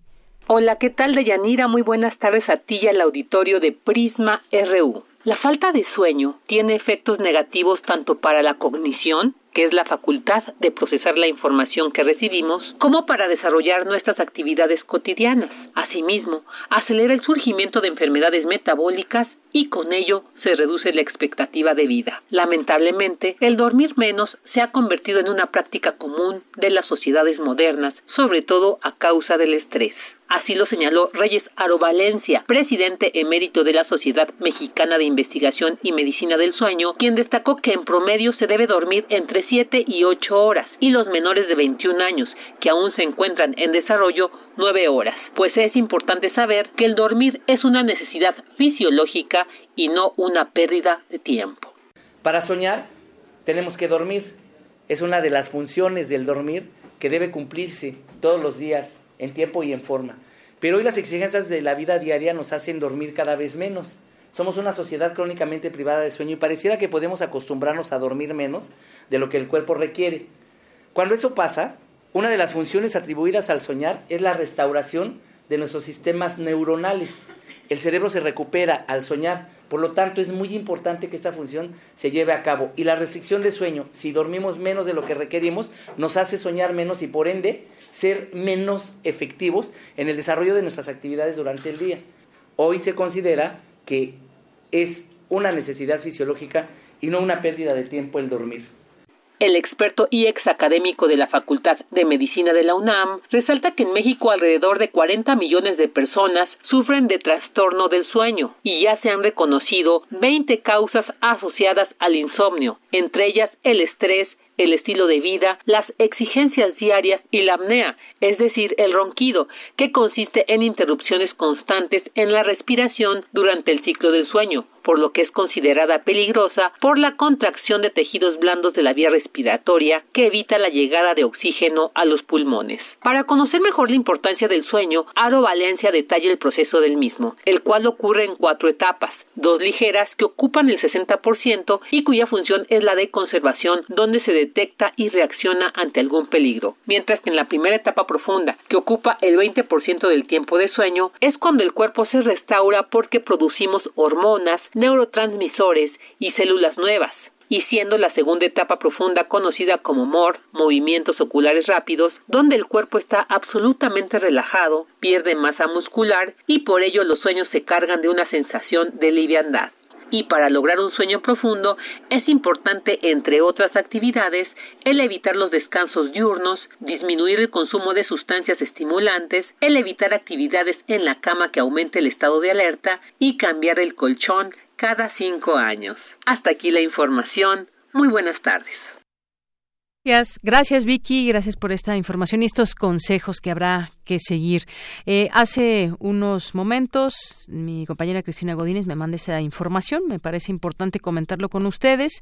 Se da a conocer la muerte de Jaime Humberto Hermosillo, uno de los cineastas más importantes del cine mexicano, que murió el día de hoy un conocido director de las películas como La Tarea, Naufragio o María de mi Corazón y uno de los realizadores más innovadores e icónico del cine nacional. A través de su cuenta de Twitter, la secretaria de Cultura, Alejandra Frausto, confirmó la muerte del cineasta y aseguró que instruyó al Instituto Mexicano de Cinematografía, IMCINE, y a la Cineteca Nacional para que se realice un homenaje. Jaime Humberto Hermosillo falleció hoy a la edad de 77 años en Guadalajara. Descanse en paz. Y nos vamos ahora a las breves internacionales con Ruth Salazar. Internacional RU. Cinco naciones cuyos ciudadanos murieron cuando el avión en el que viajaban fue derribado por Irán la semana pasada se reunirán el próximo jueves en Londres para discutir posibles medidas legales, anunció el ministro de Relaciones Exteriores de Ucrania, Vadim Pristaiko. En tanto, el gobierno de Irán negó este lunes haber intentado encubrir su responsabilidad en la tragedia del avión de pasajeros ucraniano derribado por error el miércoles cerca de Teherán. El senador Cory Borker abandonó hoy la carrera para representar a los demócratas en las elecciones presidenciales de Estados Unidos en noviembre, justificando su decisión por la falta de recursos financieros el Papa Francisco reafirmó su apego al celibato de los sacerdotes, después de que su predecesor Benedicto XVI exhortara en un libro a no ordenar sacerdotes a hombres casados. España estrenó este lunes el primer gobierno de coalición de su historia moderna. Liderados por el socialista Pedro Sánchez, los 18 ministros y cuatro vicepresidentes del Ejecutivo han jurado o prometido sus cargos ante el rey Felipe VI, poniendo fin a un año y medio de bloqueo político, durante el cual se han celebrado dos elecciones generales. Una organización campesina reportó hoy el asesinato del líder social Tulio Sandoval Chía en la vereda La Silla en Tibú, municipio de Colombia, ubicado en el departamento norte de Santander. El expresidente de Bolivia, Evo Morales, asilado en Argentina tras el golpe de Estado en su contra, instó a restituir el Estado de Derecho en su país para lograr la paz, la reconciliación y la unidad. Porque tu opinión es importante, síguenos en nuestras redes sociales, en Facebook como Prisma RU y en Twitter como arroba PrismaRU. Poemínimos. Efraín Huerta. Bolivariana. He orado en el mar. Plagio 17. La que quiera azul celeste, que se acueste. Mansa hipérbole. Los lunes, miércoles y viernes soy un indigente sexual, lo mismo que los martes, los jueves y los sábados. Los domingos descanso. Ay, poeta. Primero que nada, me complace enormísimamente ser un buen poeta de segunda del tercer mundo. Descarga Cultura. Punto UNAM.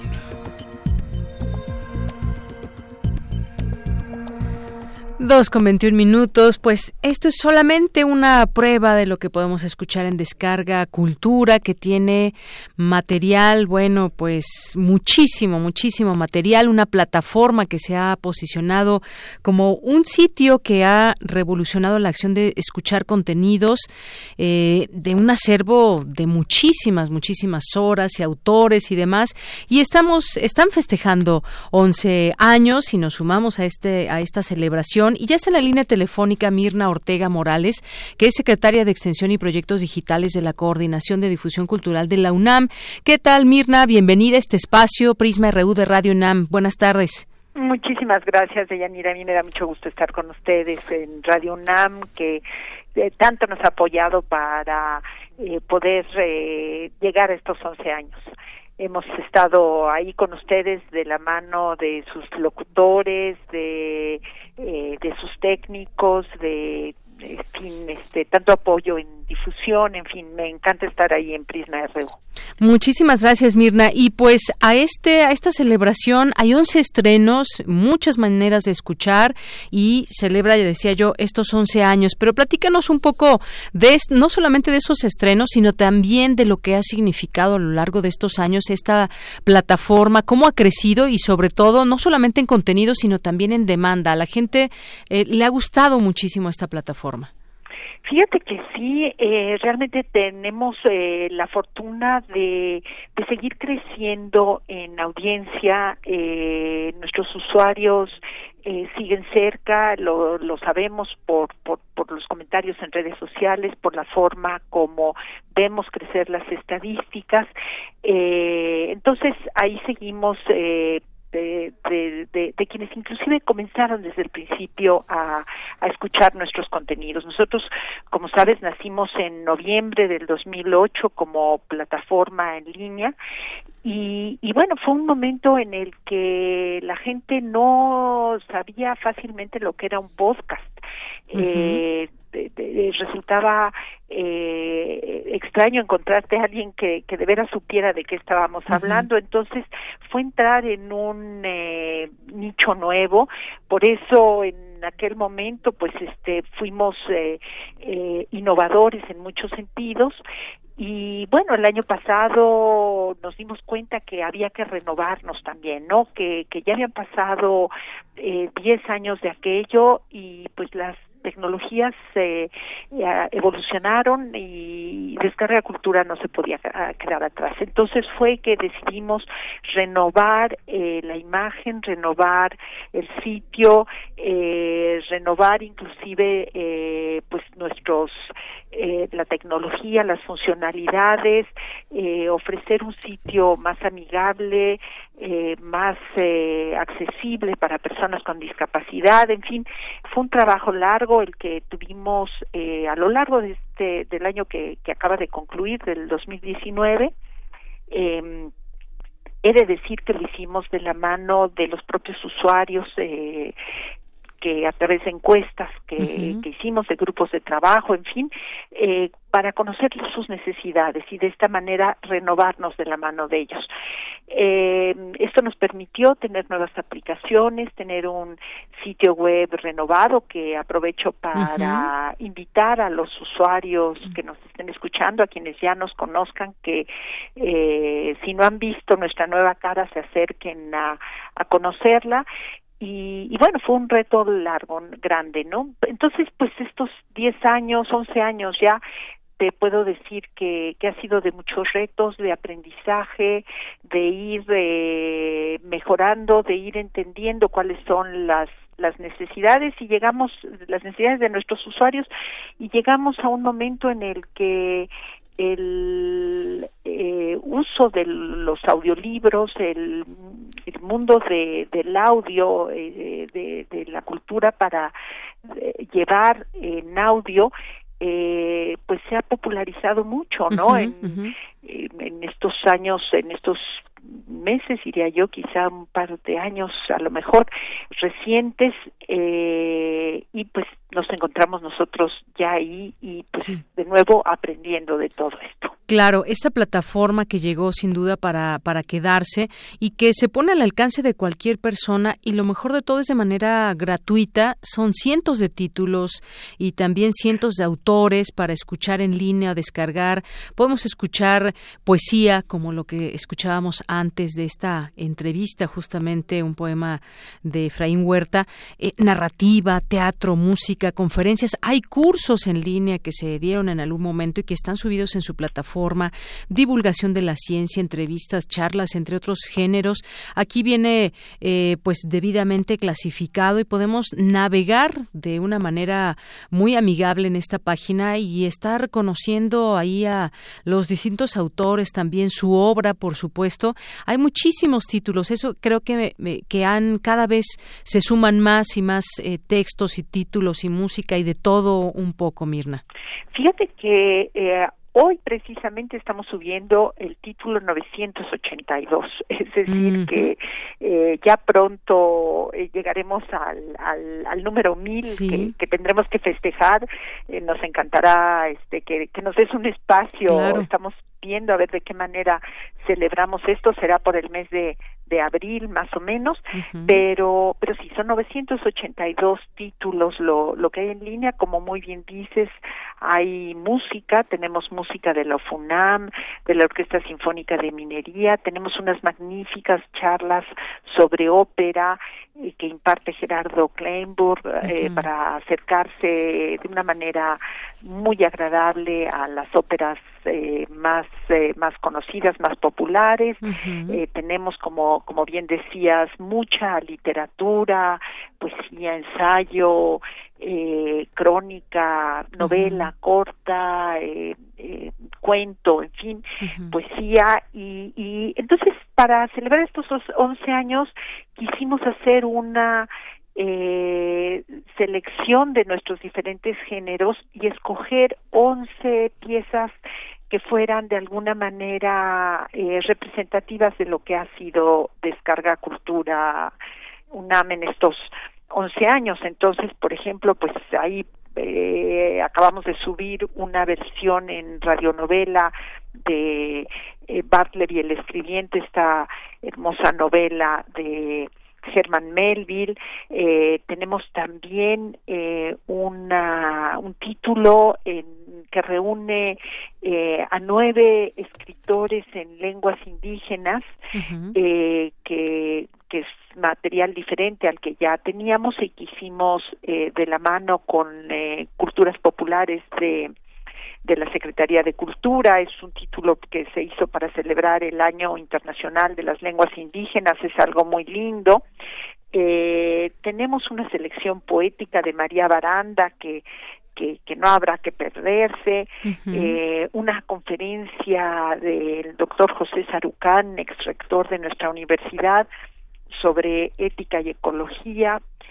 Eh, luego, para la serie que a lo mejor conoces de eh, materiales bilingües en francés, de clásicos de la literatura en francés. Sí, sí. Escogimos un texto muy hermoso de Marcel Proust que se llama Sobre la lectura. Es un texto eh, que escribió eh, eh, antes de su eh, en busca del tiempo perdido, eh, pero ya vemos ahí en ese texto sus sus preocupaciones, su estilo, eh, en fin, eh, a los prustianos que nos estén escuchando les recomiendo que no dejen de de escucharlo. Y este lo tenemos en francés y en español en una magnífica traducción que eh, tenemos el, el, honor de que nos haya hecho el poeta Javier Sicilia.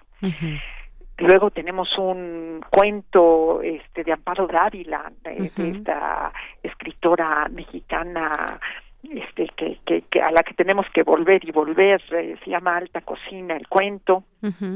Eh, tenemos eh, poesía de Nuno Judice en su propia voz. Este poeta portugués eh, son poemas de su libro Meditación sobre ruinas. Eh, tenemos también de la Orquesta Sinfónica de Minería el Así hablo Zaratustra de Strauss y eh, interpretado por la FUNAM eh, la Sinfonía Fantástica de Berlioz. Entonces, esto es Ah, bueno, y eh, olvidaba eh, una nueva versión del primero sueño de Sor Juana, de Sor Juana Inés de la Cruz. Ya teníamos en Descarga Cultura una magnífica eh, lectura que había hecho José Luis Ibáñez, el gran maestro eh, de, teatro y, y, bueno, pues especialista en Sor Juana y en Juan Ruiz de Alarcón. Eh, y ahora en esta versión eh, nueva eh, tenemos eh, la suerte de que lo lea Margarita González, también maestra de la Facultad de Filosofía y Letras y ella misma eh, especialista en, en Sor Juana y actriz. Así es que, que, que, bueno, pues hay mucho, hay mucho material, exactamente, obra de autores contemporáneos, autores clásicos también. Es decir, hay que hay que navegar y hay que ir conociendo poco a poco esta eh, esta toda esta plataforma y consumir todos estos eh, contenidos que más nos gusten y así de esta manera poder conocer la obra a estos autores. Aquí viene pues muchísimo de esto que nos has explicado, cursos y demás. Así que pues de verdad consúltenla, descarguen cultura.unam.mx y pues ya sabes que este espacio está abierto para todos ustedes. Mirna, por lo pronto, muchísimas gracias por estar con nosotros el día de hoy.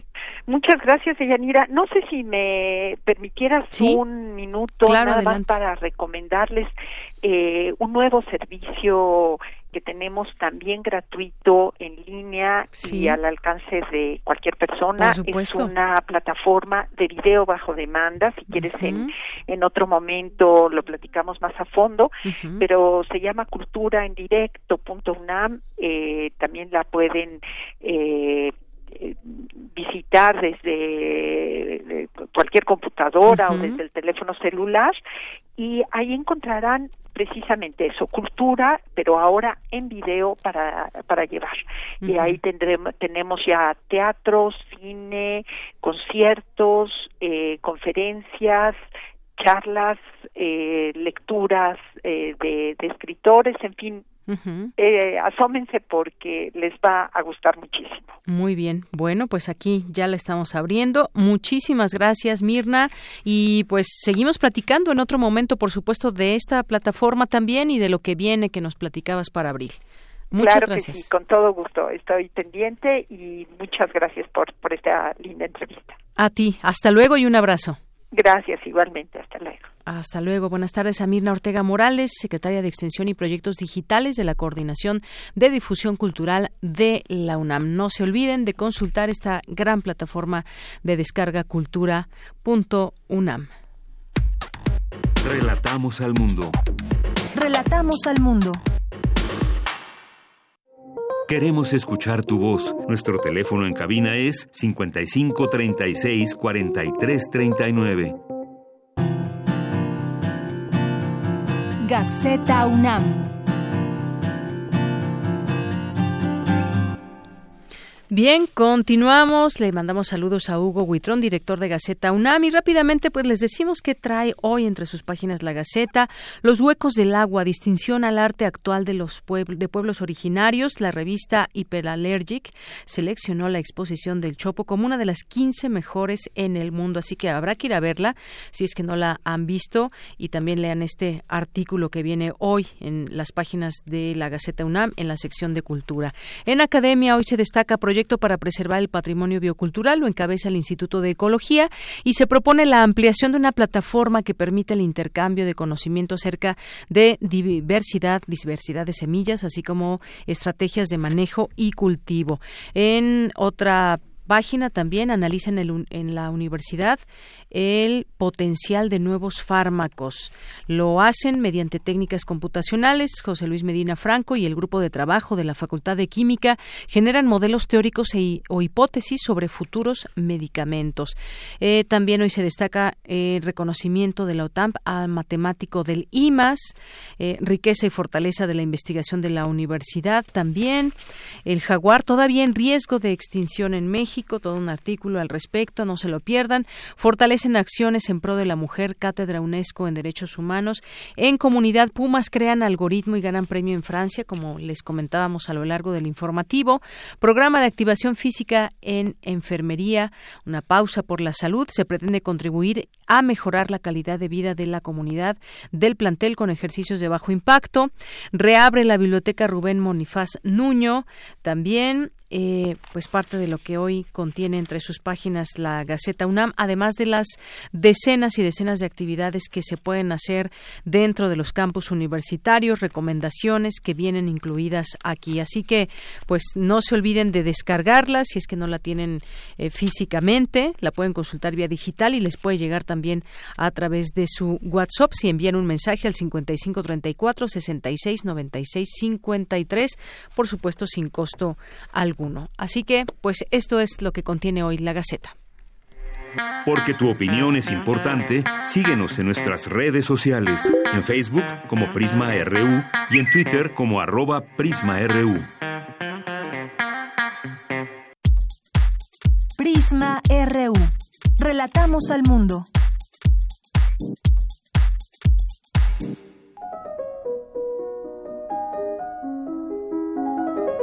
Cartografía RU con Otto Cázares.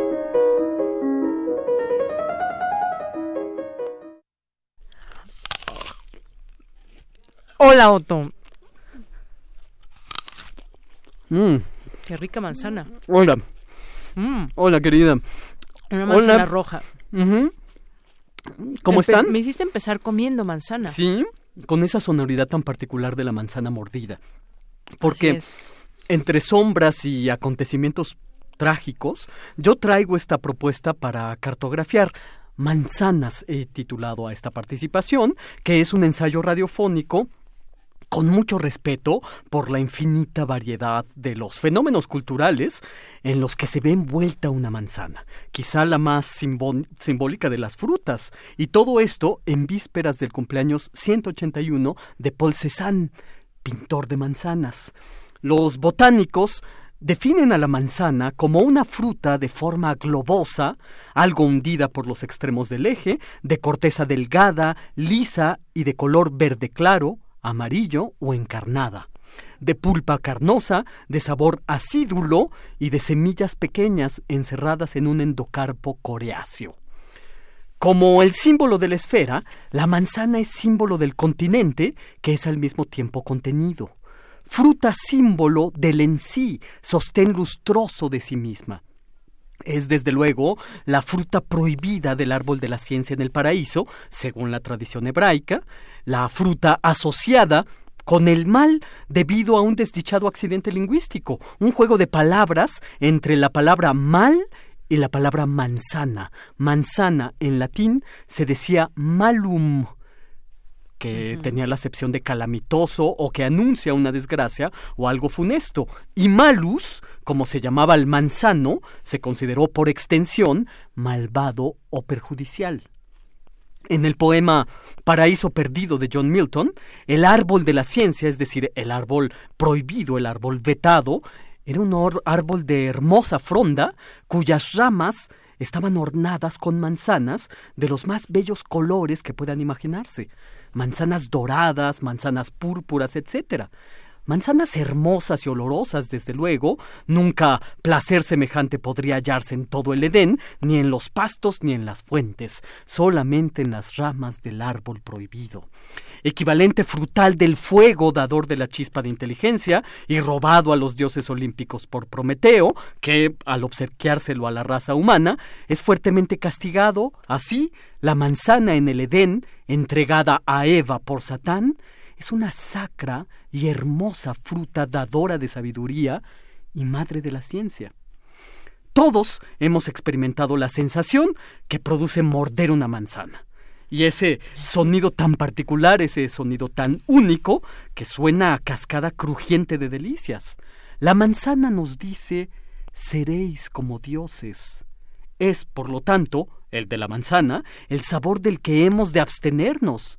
Pero, ah, la prohibición precisamente la recomienda aún más, porque como dijo Oscar Wilde en alguna parte, si el agua fuera prohibida, pues eh, qué sabrosa nos resultaría. Cuando en el poema de John Milton, El paraíso perdido, Eva muerde la manzana, la tierra siente la herida. Cada vez que uno de nosotros muerde una manzana, se escucha el eco de esa herida primordial de la tierra.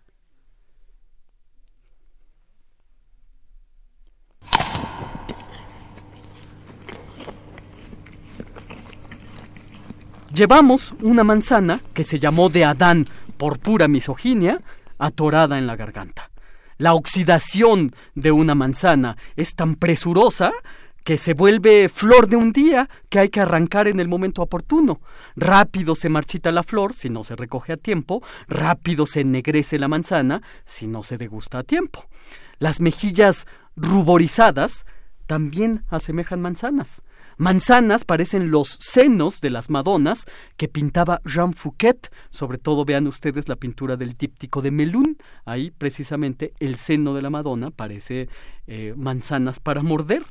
El pintor de cuadros maravillosos pero hechos a partir de representaciones de los objetos más comunes que puedan imaginarse, Giuseppe Archimboldo, en sus retratos de cabezas compuestas de aglomeraciones de objetos, para provocar asombro y estupor en la corte de Rodolfo II, pintó a un sujeto simpático, Bertubno, que tiene como mejillas dos manzanas. También el poeta norteamericano Henry David Thoreau reflexionó en sus diarios tan profundamente sobre la manzana como si se tratara de un botánico o como un filósofo. No es de extrañar que Henry David Thoreau haya hablado acerca de las manzanas, porque las manzanas estadounidenses son incomparables enormes, rubicundas, intensas como la sangre, y sorprendieron al mundo entero a partir del siglo XIX. Las manzanas estadounidenses son las más jugosas, más grandes, más rojas. Picasso pintaba manzanas estadounidenses y mm. pintó manzanas sin cansarse durante 75 años. La manzana era la base o la semilla, por así decirlo, de sus especulaciones plásticas. Cuando después, en los años 60, los Beatles crearon su sello discográfico, lo hicieron con una manzana como símbolo, símbolo que mordido por el lado derecho es ahora el emblema del instrumento más mm. apetecible del capitalismo y el corporativismo, la manzana de los equipos de cómputo Macintosh, Apple desde luego. Tristemente, a las maestras antes los niños les obsequiaban manzanas. Ahora tras la tragedia reciente de Coahuila, esta frase suena como lo más ingenuo del mundo. El filósofo Fernando Sabater enumeró las tres manzanas de la humanidad que, según su entender, son las manzanas más trascendentes. Una, la manzana del conocimiento prohibido, que en el Edén Eva le ofreció a Adán. Dos, la manzana dorada que Discordia hizo rodar a los pies de las tres diosas, era Afrodita y Atenea, que estaban concursando para ver quién de ellas era la diosa más bella en las alegres bodas de Cadmo y Armonía. Y tres, la manzana que le cayó en la cabeza a Isaac Newton, detonando con esto la teoría gravitacional, según un relato inventado por Voltaire que fue uno de sus más grandes admiradores.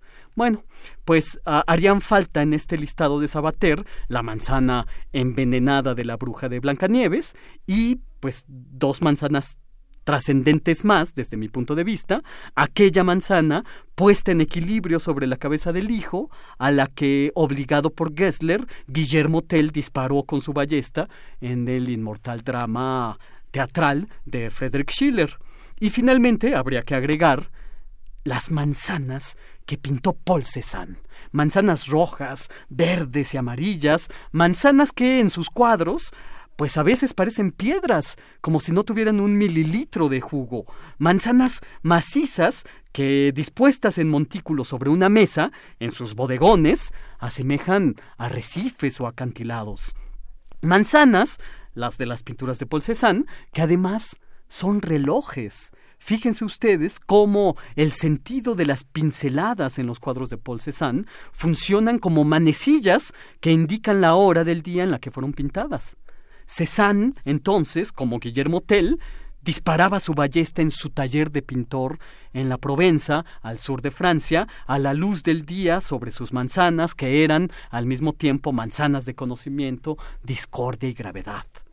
En el año 1968, el historiador del arte Meyer Shapiro escribió un ensayo que es célebre acerca del posible origen del amor que Paul Cézanne tuvo por las manzanas. Y resulta ser que cuando Paul Cézanne era un niño, llegó a su escuela en Aix-en-Provence, al sur de Francia, un muchachito tímido que como estudiante nuevo, sufrió humillaciones y vejaciones por los otros compañeros. Es decir, para decirlo en nuestros términos, sufrió bullying.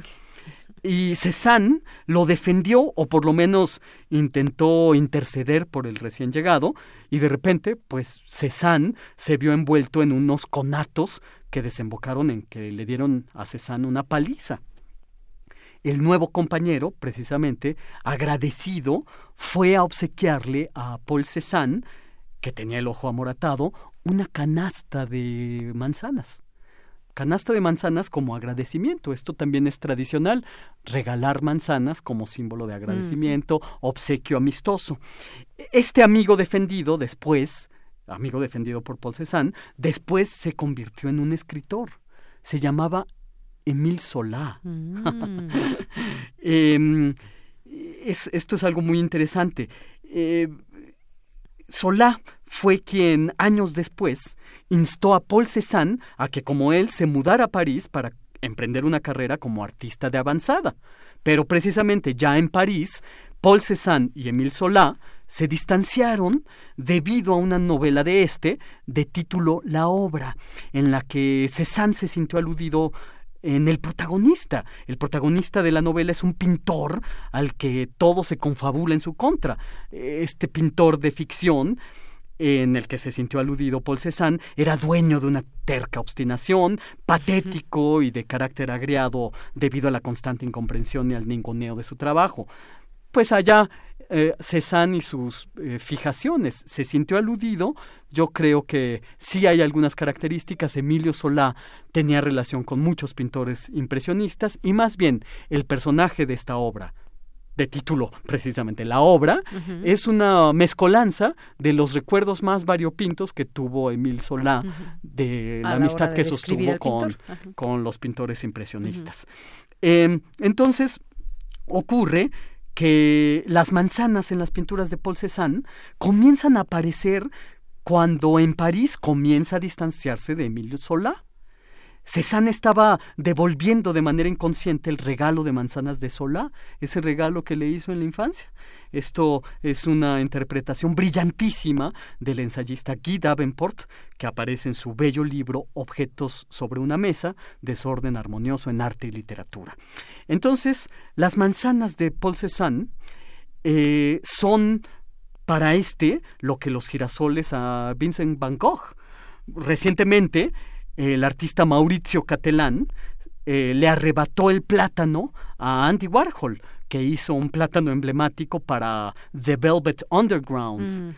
Del mismo modo que Yves Klein le arrebató el cobalto al azul, que ahora lleva su nombre precisamente. Y la manzana, como hemos visto, ha pasado de boca en boca, de relato en relato y de pintura en pintura, como eco de la herida primigenia de la tierra más sabrosa que hay.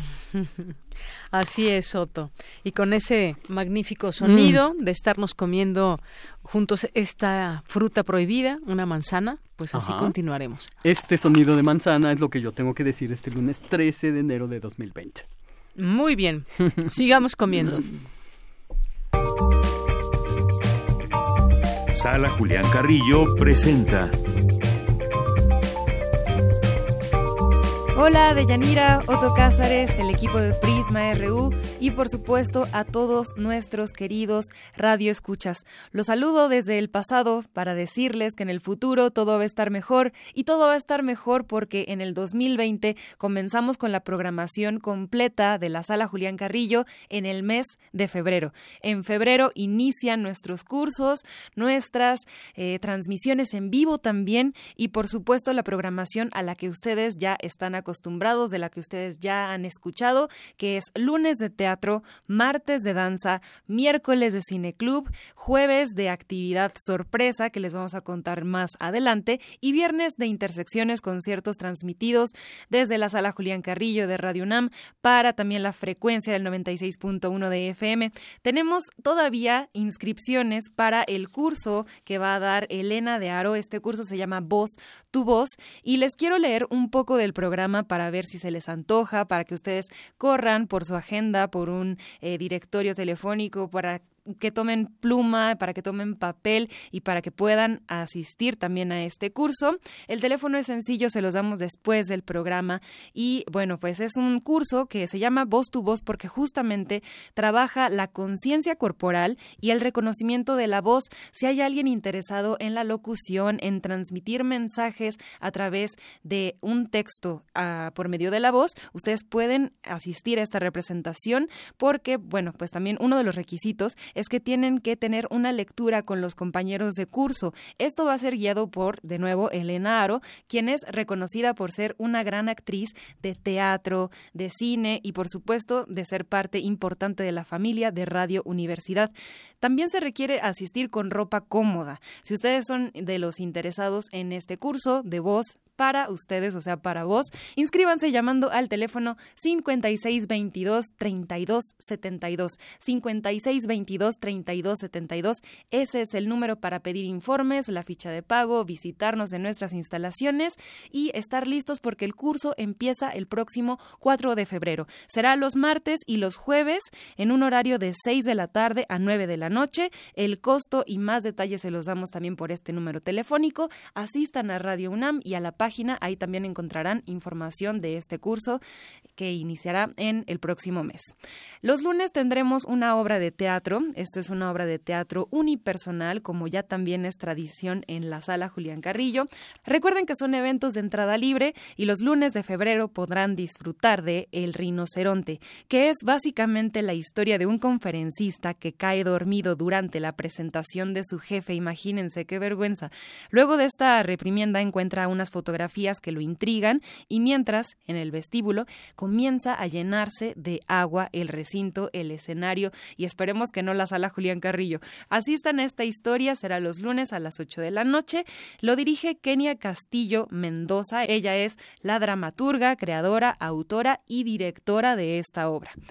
También vamos a tener martes, martes como día especial donde lo dedicaremos en este mes a conciertos vocales. Uno de los primeros conciertos que vamos a ofrecer la primera semana de febrero será con el ensamble Adromus.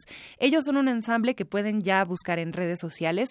Son jóvenes estudiantes de algunas escuelas importantes aquí de música en la Ciudad de México y se agrupan para hacer una programación musical que tiene que ver con el virreinato en México, con las piezas musicales de grandes compositores. Algunos de ellos también incorporan instrumentos prehispánicos y nativos del México antiguo en esta suerte de fusión musical. Así que será por demás interesante asistir a estos conciertos, el primero celebrado también en el mes de febrero. Para los miércoles de Cineclub tendremos una invitación y colaboración especial con unos jóvenes creadores, entusiastas y cinéfilos quienes se hacen llamar The Imaginary Parties.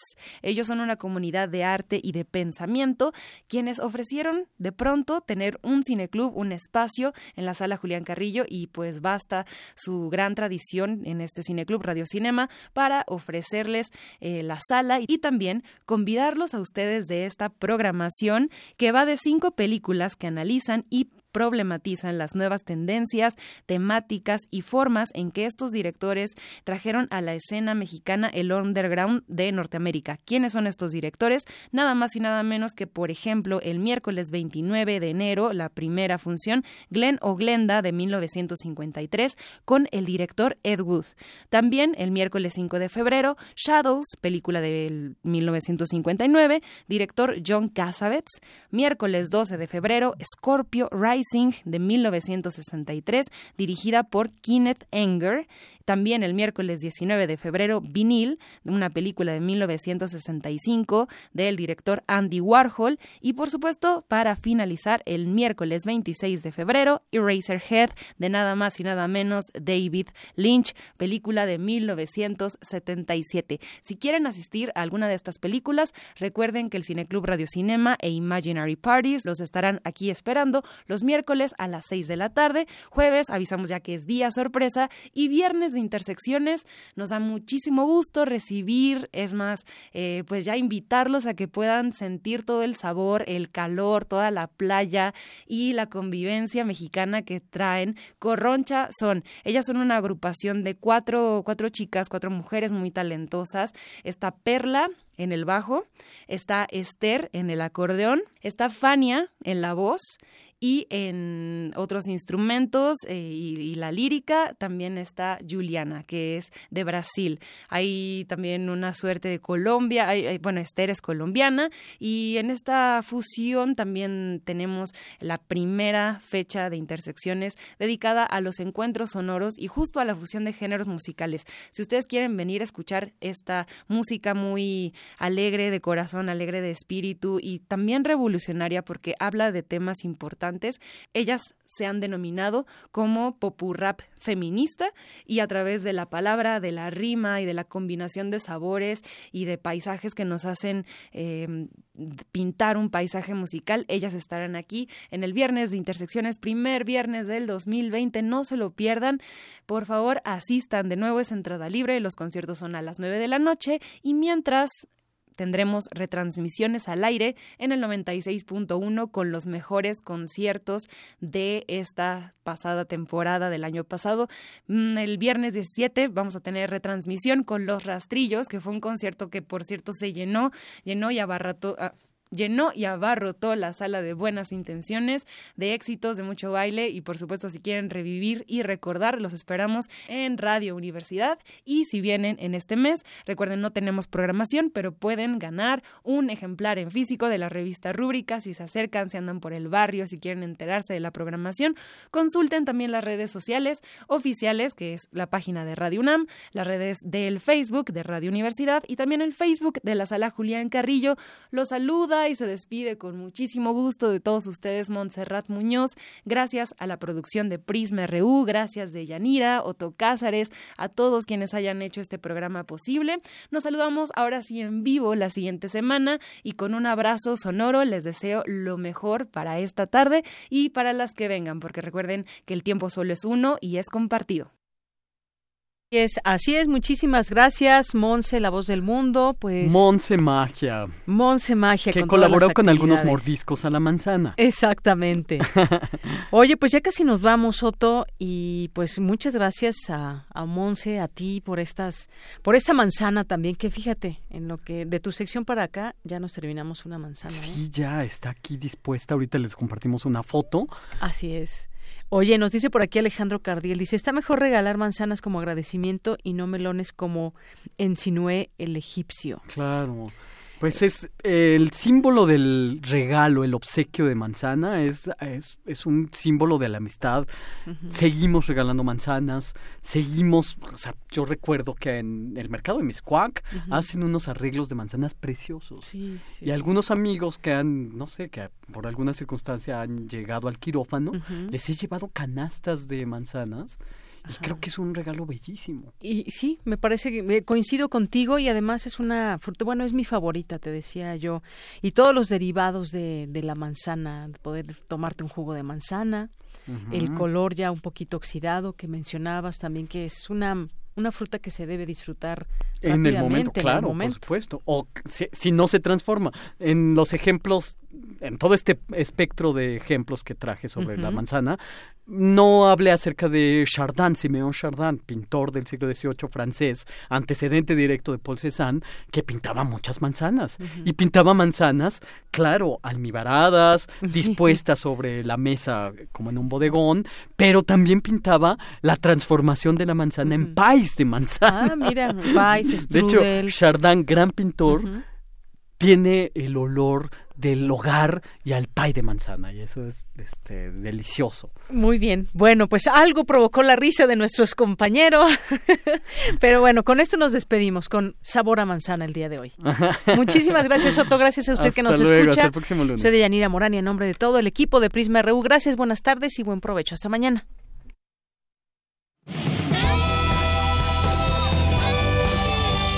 Prisma RU. Relatamos al mundo.